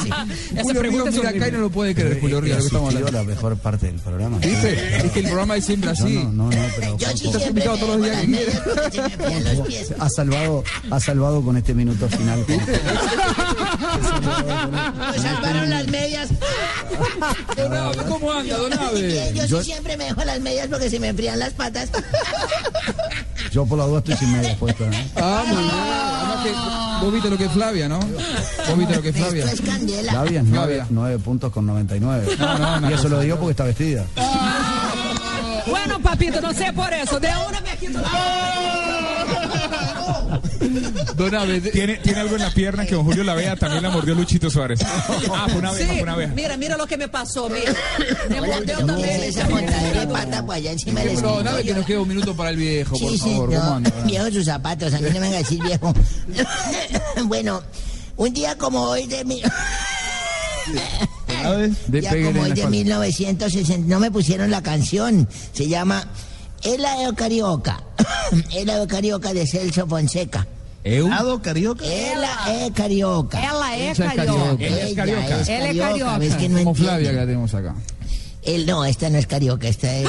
Así, esta es carioca, la otra, la, carioquísima. la otra es la que es Por- paulista. Perdón, La carioquísima. otra es paulista, sí. Se llama El Ave Carioca de, de Celso Fonseca. Colóquemela de fondo ahí. Mientras les Ahí va, voy ahí va, ahí va contando. Un día como hoy de 1964, la FIFA comunicó a la Confederación Brasilera de Deportes que las mujeres podrían jugar con los árbitros. Ah, no. No, ¿cómo es? No, podrían No actuar. Ah, actuar ah, con eso me parece perfecto. Eso Actuar me como parece árbitros. Que las mujeres deberían ser árbitros en también. partidos de fútbol, pero solo en juegos colegiales, ¿no? Ah, no, nada. ya que están recordando con don Julio, en 1978 Argentina con Kempes, con Ibertoni, se consagran campeones del mundo al vencer a Holanda por tres goles a uno. Los 90 minutos terminaron igualados a un gol y los argentinos definieron el encuentro como siempre en tiempo suplementario. Jugaba Quiroga, jugaba Quiroga. El peruano nacionalizado. Yo me sé esa historia. En 1994, 94, Claudio con la canigia. No, Claudio Paul Canigia. Ah, sí, sí, Claudio Canigia de Argentina anota el gol número 1500 en la Copa del Mundo.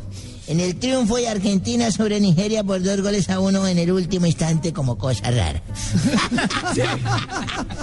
y, y en 1994 Diego Maradona juega su último encuentro internacional con la casa. Con la, No, con la camiseta. Con la casaca. sí, con la casaca argentina ante Nigeria. Con la Y camisiña. Luego vendría el doping positivo. El de que cuando le cortaron las piernas, ¿se acuerda, don Abe? Que lo sacaría del certamen como cosa rara también. Hubo una canción- Hay una canción muy famosa en ese mundial. Sí, señor. No queremos cola, no queremos cola. Queremos lo que toma Diego Armando Mara. Sí, señor, canción que se hizo muy popular. Bueno, de mañana les cuento que Portugal y Ghana se enfrentan por primera vez en su historia, o sea que no sabemos ni miércoles qué va a pasar con ellos. Ah, yo creo que gana, gana. Bueno, USA y Alemania, o sea, Estados Unidos y Alemania será su décimo Alemania encuentro, gana. señorita Flavia. Alemania gana. Anteriormente los norteamericanos han ganado en tres oportunidades y los europeos en seis, o sea que se la llevan clavada los alemanes. Alemania A gana. los Alemania gana. No, pero no es Alemania gana, sino Alemania USA. No, yo sé. oh. Corea y Bélgica jugarán su cuarto partido en la historia y tienen dos triunfos para los belgas y un empate. Y Argelia con Rusia solo han jugado una vez y terminó empatada esa vaina. un día como hoy. sí, señor. Hoy sí vengo un poquito. Sí. ¿eh? Sí, y no solamente esto. Quería contarles que un día como hoy, hace cuatro meses, fui donde el médico y me vine caminando con las piernas abiertas, así como un compás, con una pata ¿Por así. qué? Venía caminando así y un amigo me preguntó, me dijo lo mismo como Juanjo, me dijo, ¿qué hubo Abelardo? Le hola Guillermito, ¿cómo te ha ido? ¿Qué te pasa? ¿Por qué caminas así? Le fui donde el médico y me dijo que tenía altísimo el colesterol. ¿Y ¿Y, entonces? eso qué tiene que ver con la forma que viene caminando? Le dije, porque él me dijo, los huevos ni tocarlos, ¿o yo?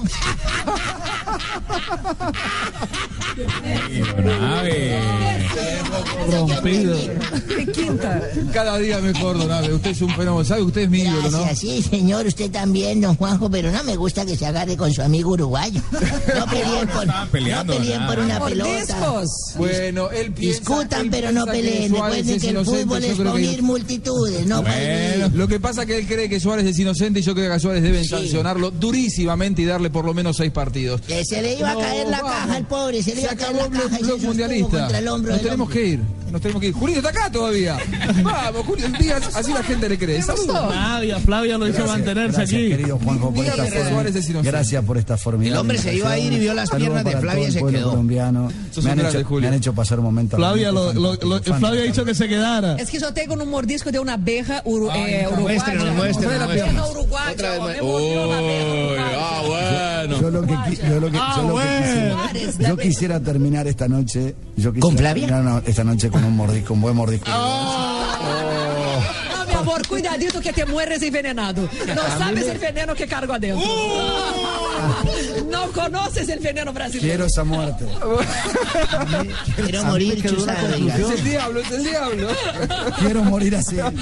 Nos vamos, esto fue Blog Mundialista. La gente siguió escribiendo durante todo el programa. Arroba B Mundialista Blue. Arroba Mañana- B Mundialista Blue, que sigan escribiendo. Eh, muchos quieren que Peckerman se quede, quieren que Peckerman sea presidente, quieren que Peckerman esté con nosotros. Y mañana entregamos los. Ah, no, el viernes. No, todavía. Todavía un día más. Sí, eh, sí, para los sí, guayos F50 de Adidas. El viernes conoceremos al ganador. Muchas gracias por acompañarnos. Esto fue Blog Mundialista. Chao, gracias. Chao.